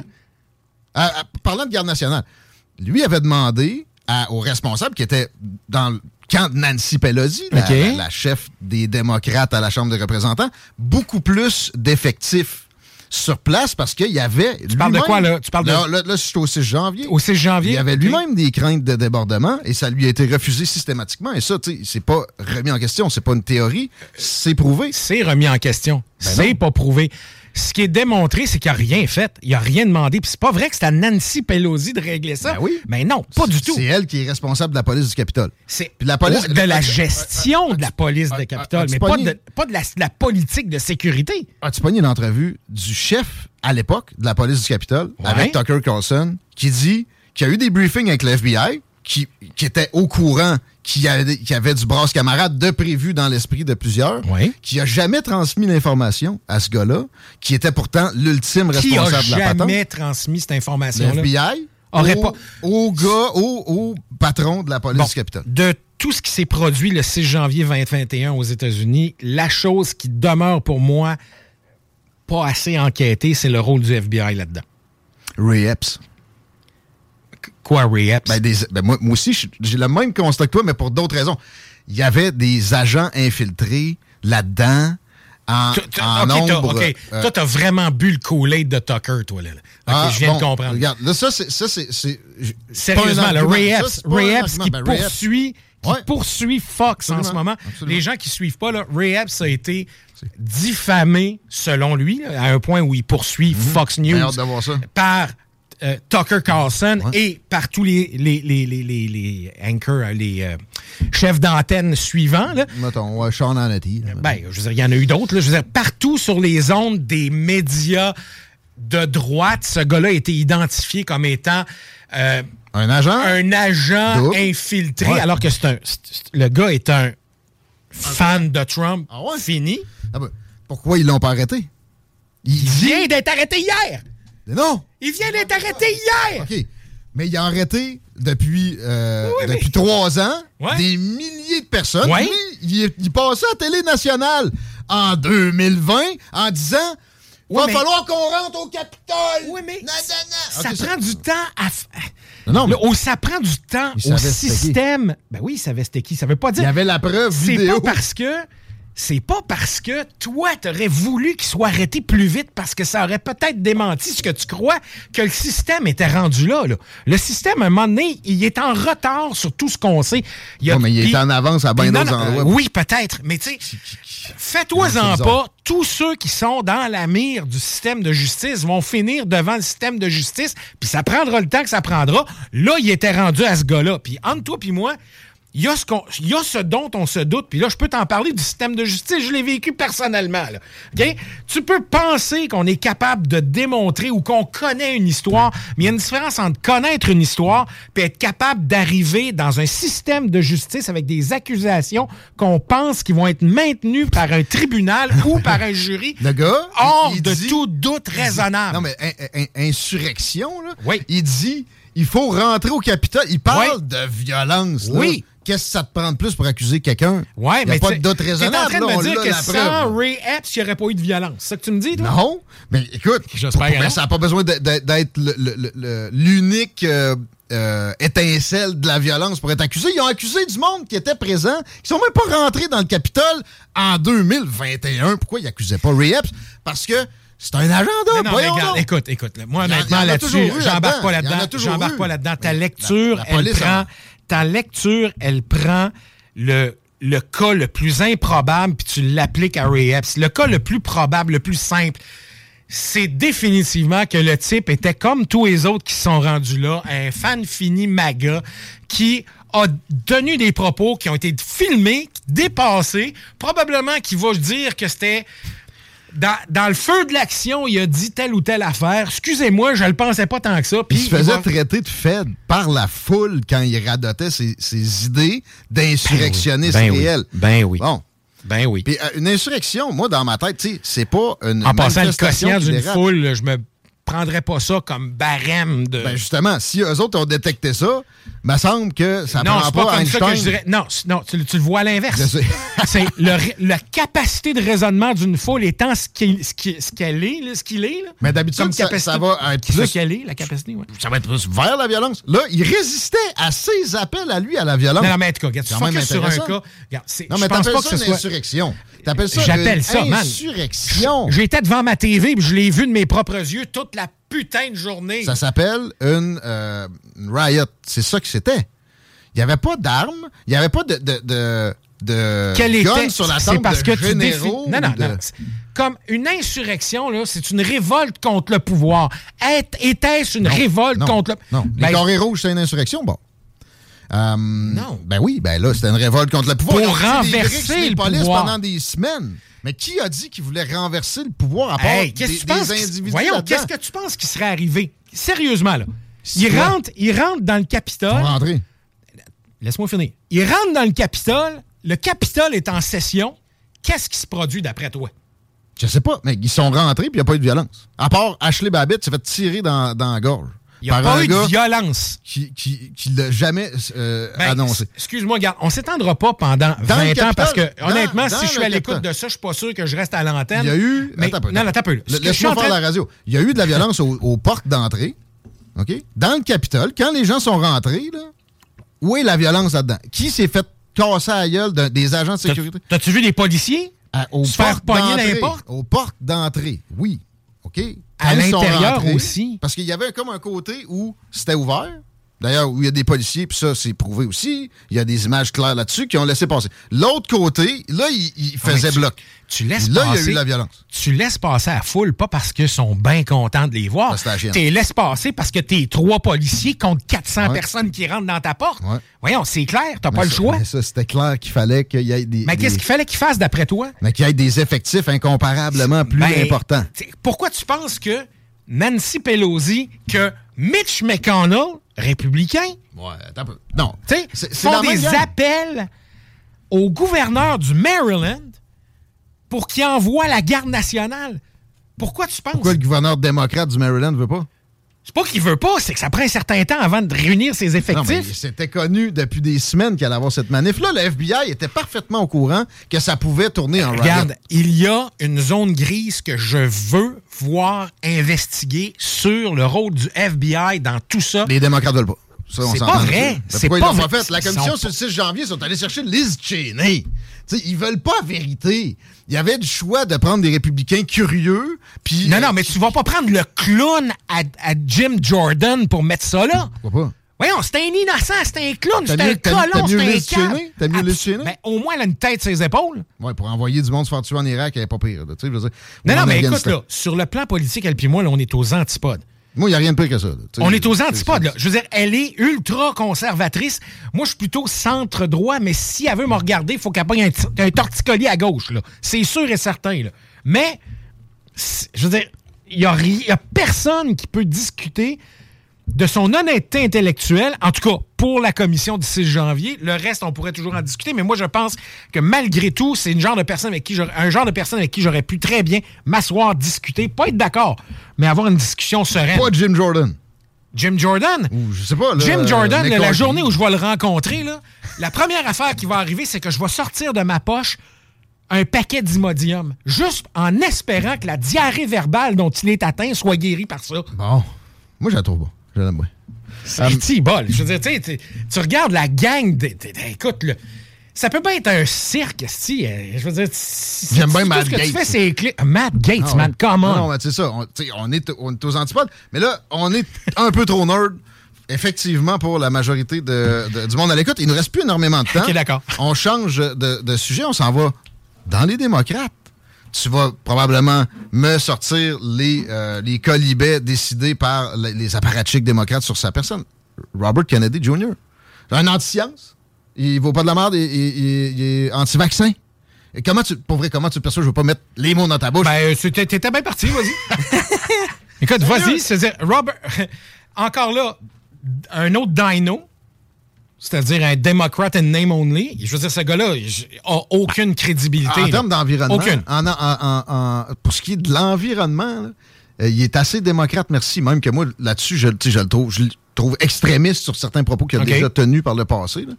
Euh, Puis moi, je, je ne perçois rien qui le rapproche de républicain traditionnel, de Liz Cheney, mettons. Mais Liz Cheney, j'y vois beaucoup d'affinités avec le, le clan Biden, par exemple.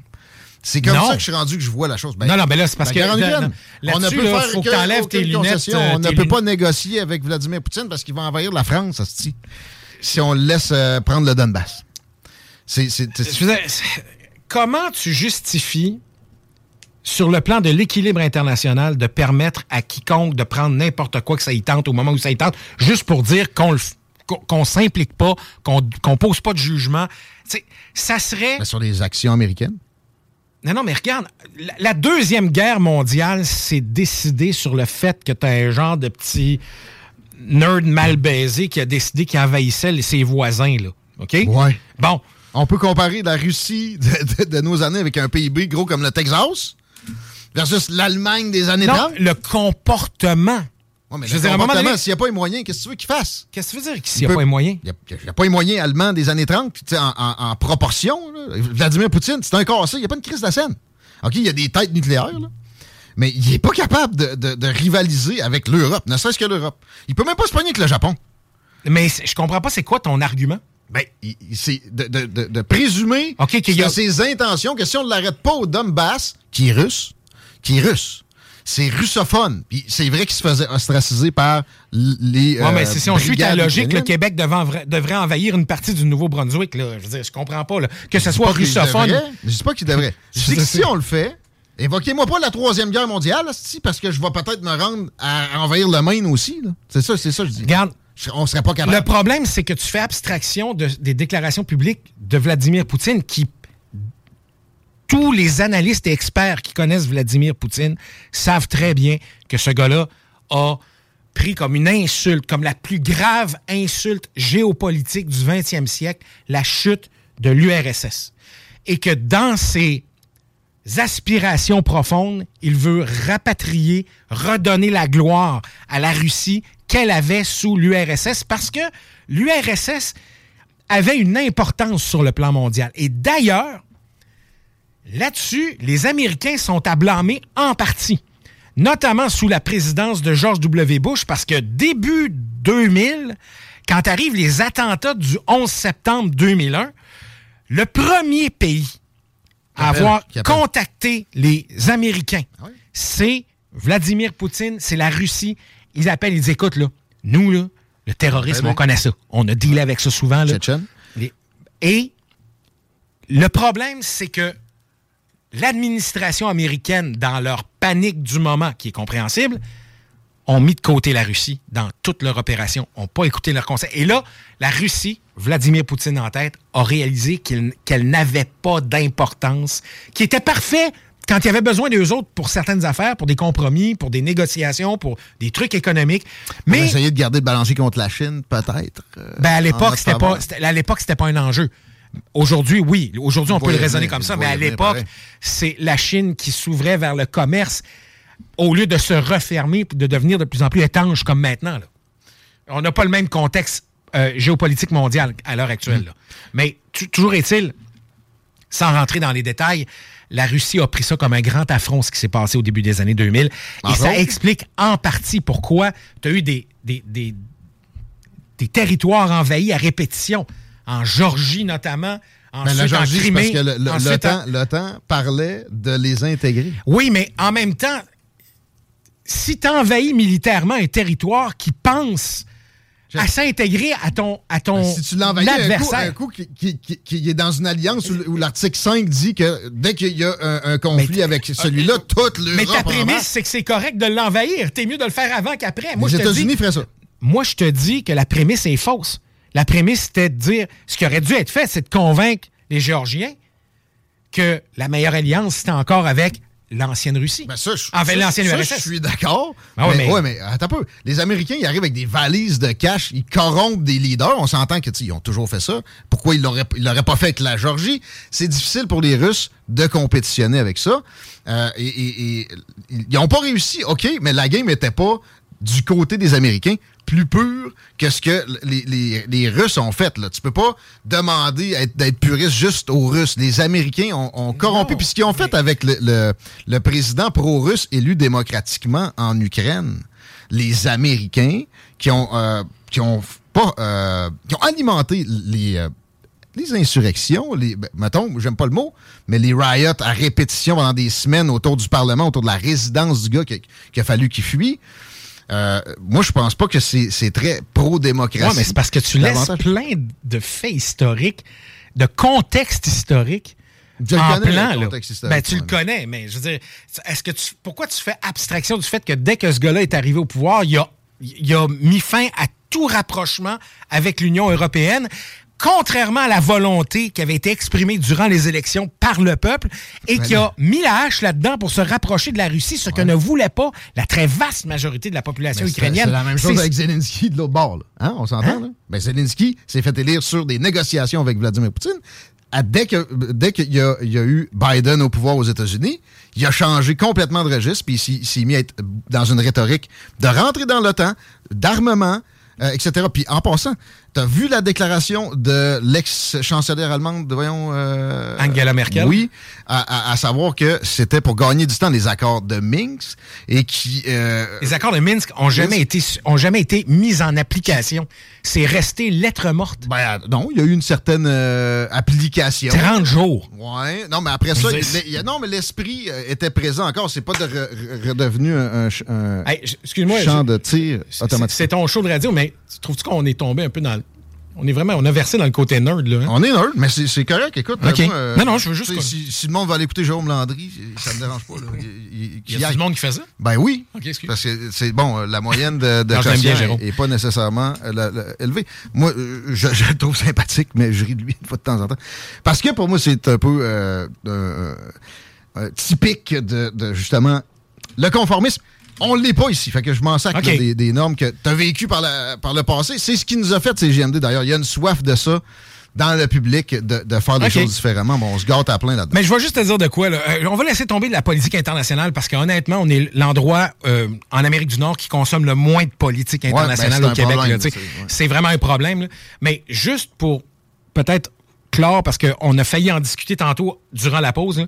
Tu me demandais si j'étais- un fan de Biden. Pour plusieurs raisons, oui, mais honnêtement, si on me donnait le choix aujourd'hui d'un candidat démocrate, est-ce que ça serait Biden mon choix? Ben voyons. la raison dit, écoute, je regarde son bilan, je regarde les. C'est- un gars qui a ramené la normalité dans la Maison-Blanche. Juste ça, c'est correct. J'entends Mais- ça à MSNBC tous les matins. Euh, ben, OK, c'est peut-être que je l'ai pris là, je ne sais pas, mais tu sais, ça a du bon sens qu'ils disent. Euh, mon candidat, ça serait euh, Gavin Newsom. Pour ouais? moi. Ouais, ça serait vraiment Gavin Newsom ou euh, Gretchen Whitmer, là, euh, un, un des deux. Là. Ah C'est Pour être président, présidente aux États-Unis, là, ça serait un de ces deux-là. Mais Gavin Newsom, ça fait des années que je le suis. Il y a ses problèmes comme tous les candidats. Là. Je veux dire, il n'est pas parfait.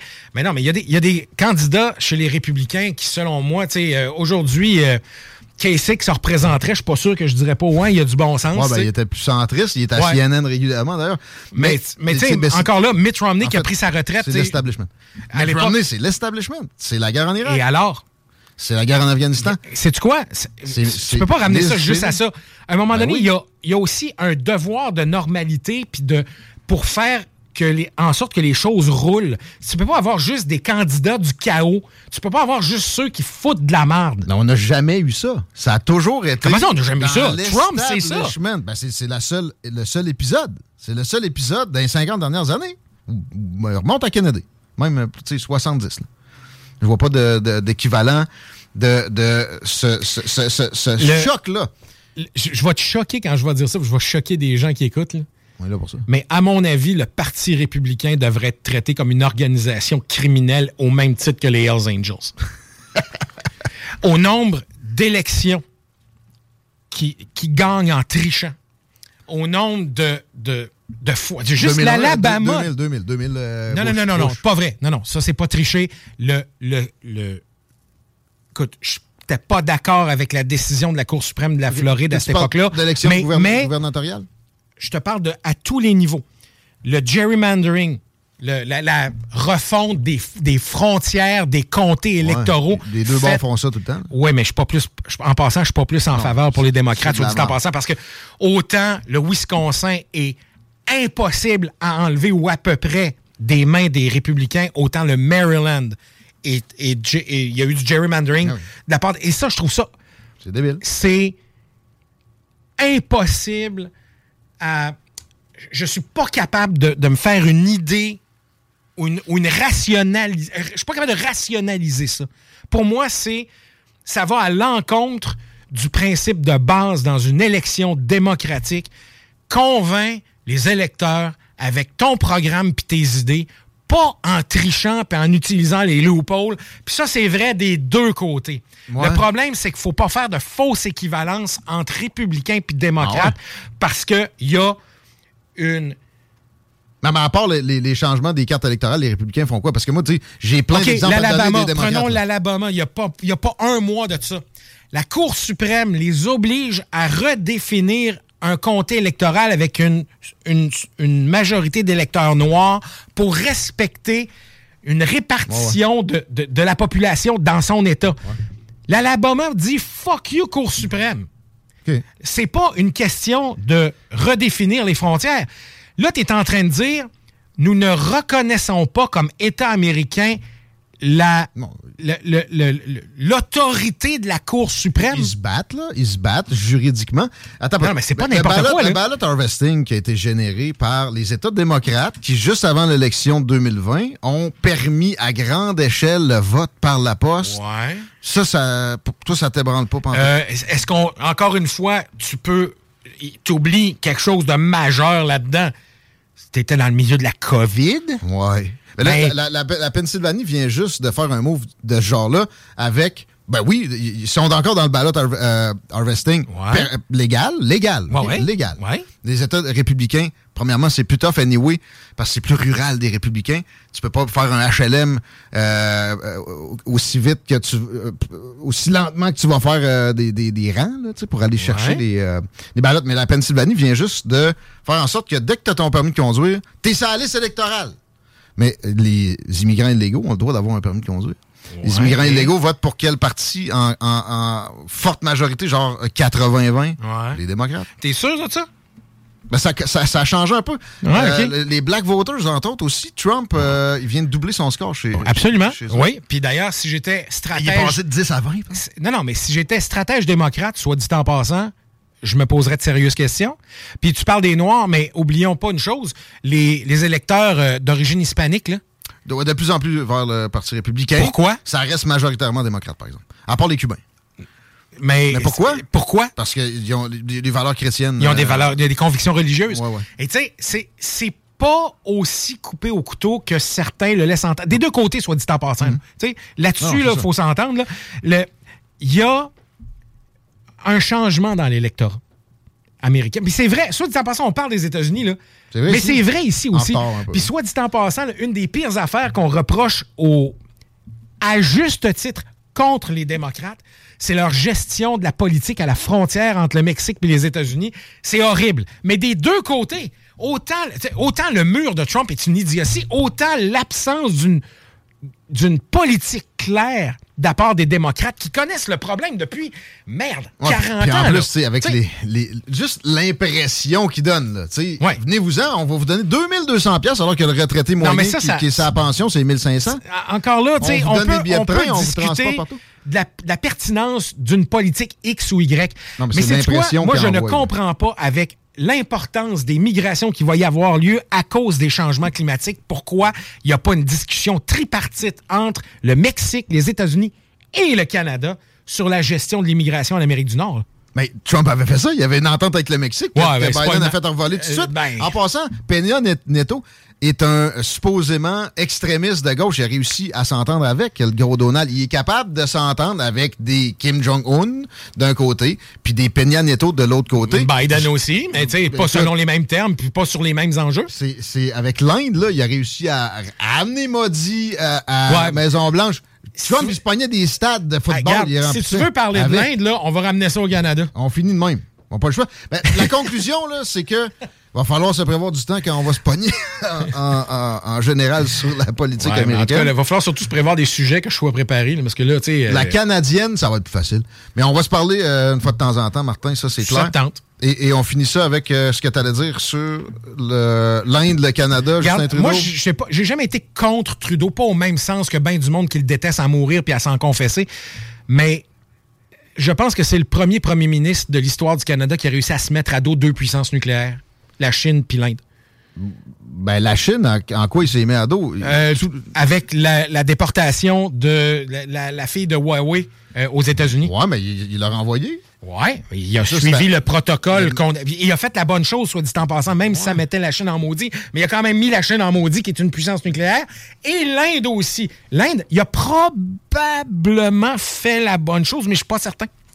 Parce que on n'a pas assez de faits encore. Il y a- j'ai- j'ai- mon, mon appétit Ben, pour les faits Non, est, encore. je- je- je La pas bonne chose, satisfait, c'est lui-même, il n'a pas tous les faits. Puis avec la Chine, Ouais. il, il s'empressait de dire c'est confidentiel, on va prendre notre temps, etc. L'Inde sort ça tout de Oui, suite. mais en même temps, en même temps, le fait qu'il ait pris la peine de dénoncer l'Inde lui-même, pas par la voix de quelqu'un d'autre, lui-même sur le plancher du Parlement, là, ça me dit, en tout cas, à moins qu'il ait un niveau de jugement voisin de zéro, mais ça me surprendrait, il y a du monde autour de lui quand même, euh, c'est, ça, me- ça veut dire qu'il y a des faits, ça veut dire qu'il y a quelque chose, ça veut dire qu'il y a un dossier.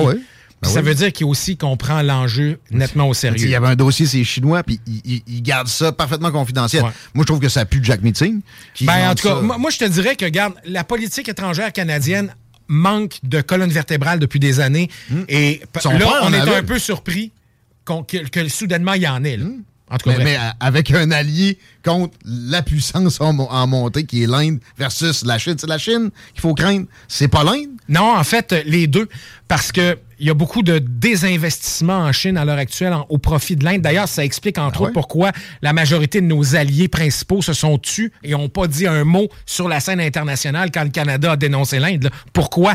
Parce qu'ils voient très bien que l'Inde, à l'heure actuelle, récupère beaucoup de business, puis il y a énormément d'investissements et il y a énormément d'énergie et de ressources qui sont consacrées à faire de la cour à l'Inde pour prendre la place de la Chine, justement. La Chine est hostile ouvertement depuis toujours. On, a- on arrête là-dessus, on n'a pas le choix. bon, que je suis une grande gueule, Et, et là, on a, on a du retard sur la pub. Les snooze vont commencer vers les trois, je te dirais. OK. Chico, man. Yes. Merci de. Merci. Début de saison à domicile des Chevaliers de Lévis, je suis là demain soir. Oh, oui, on parle de serrer à pain. Ça va être une grosse game. Ça va être Oui. plein. Réservez vos tickets euh, si euh, vous avez euh, deux secondes. Le site des Chevaliers est là pour ça.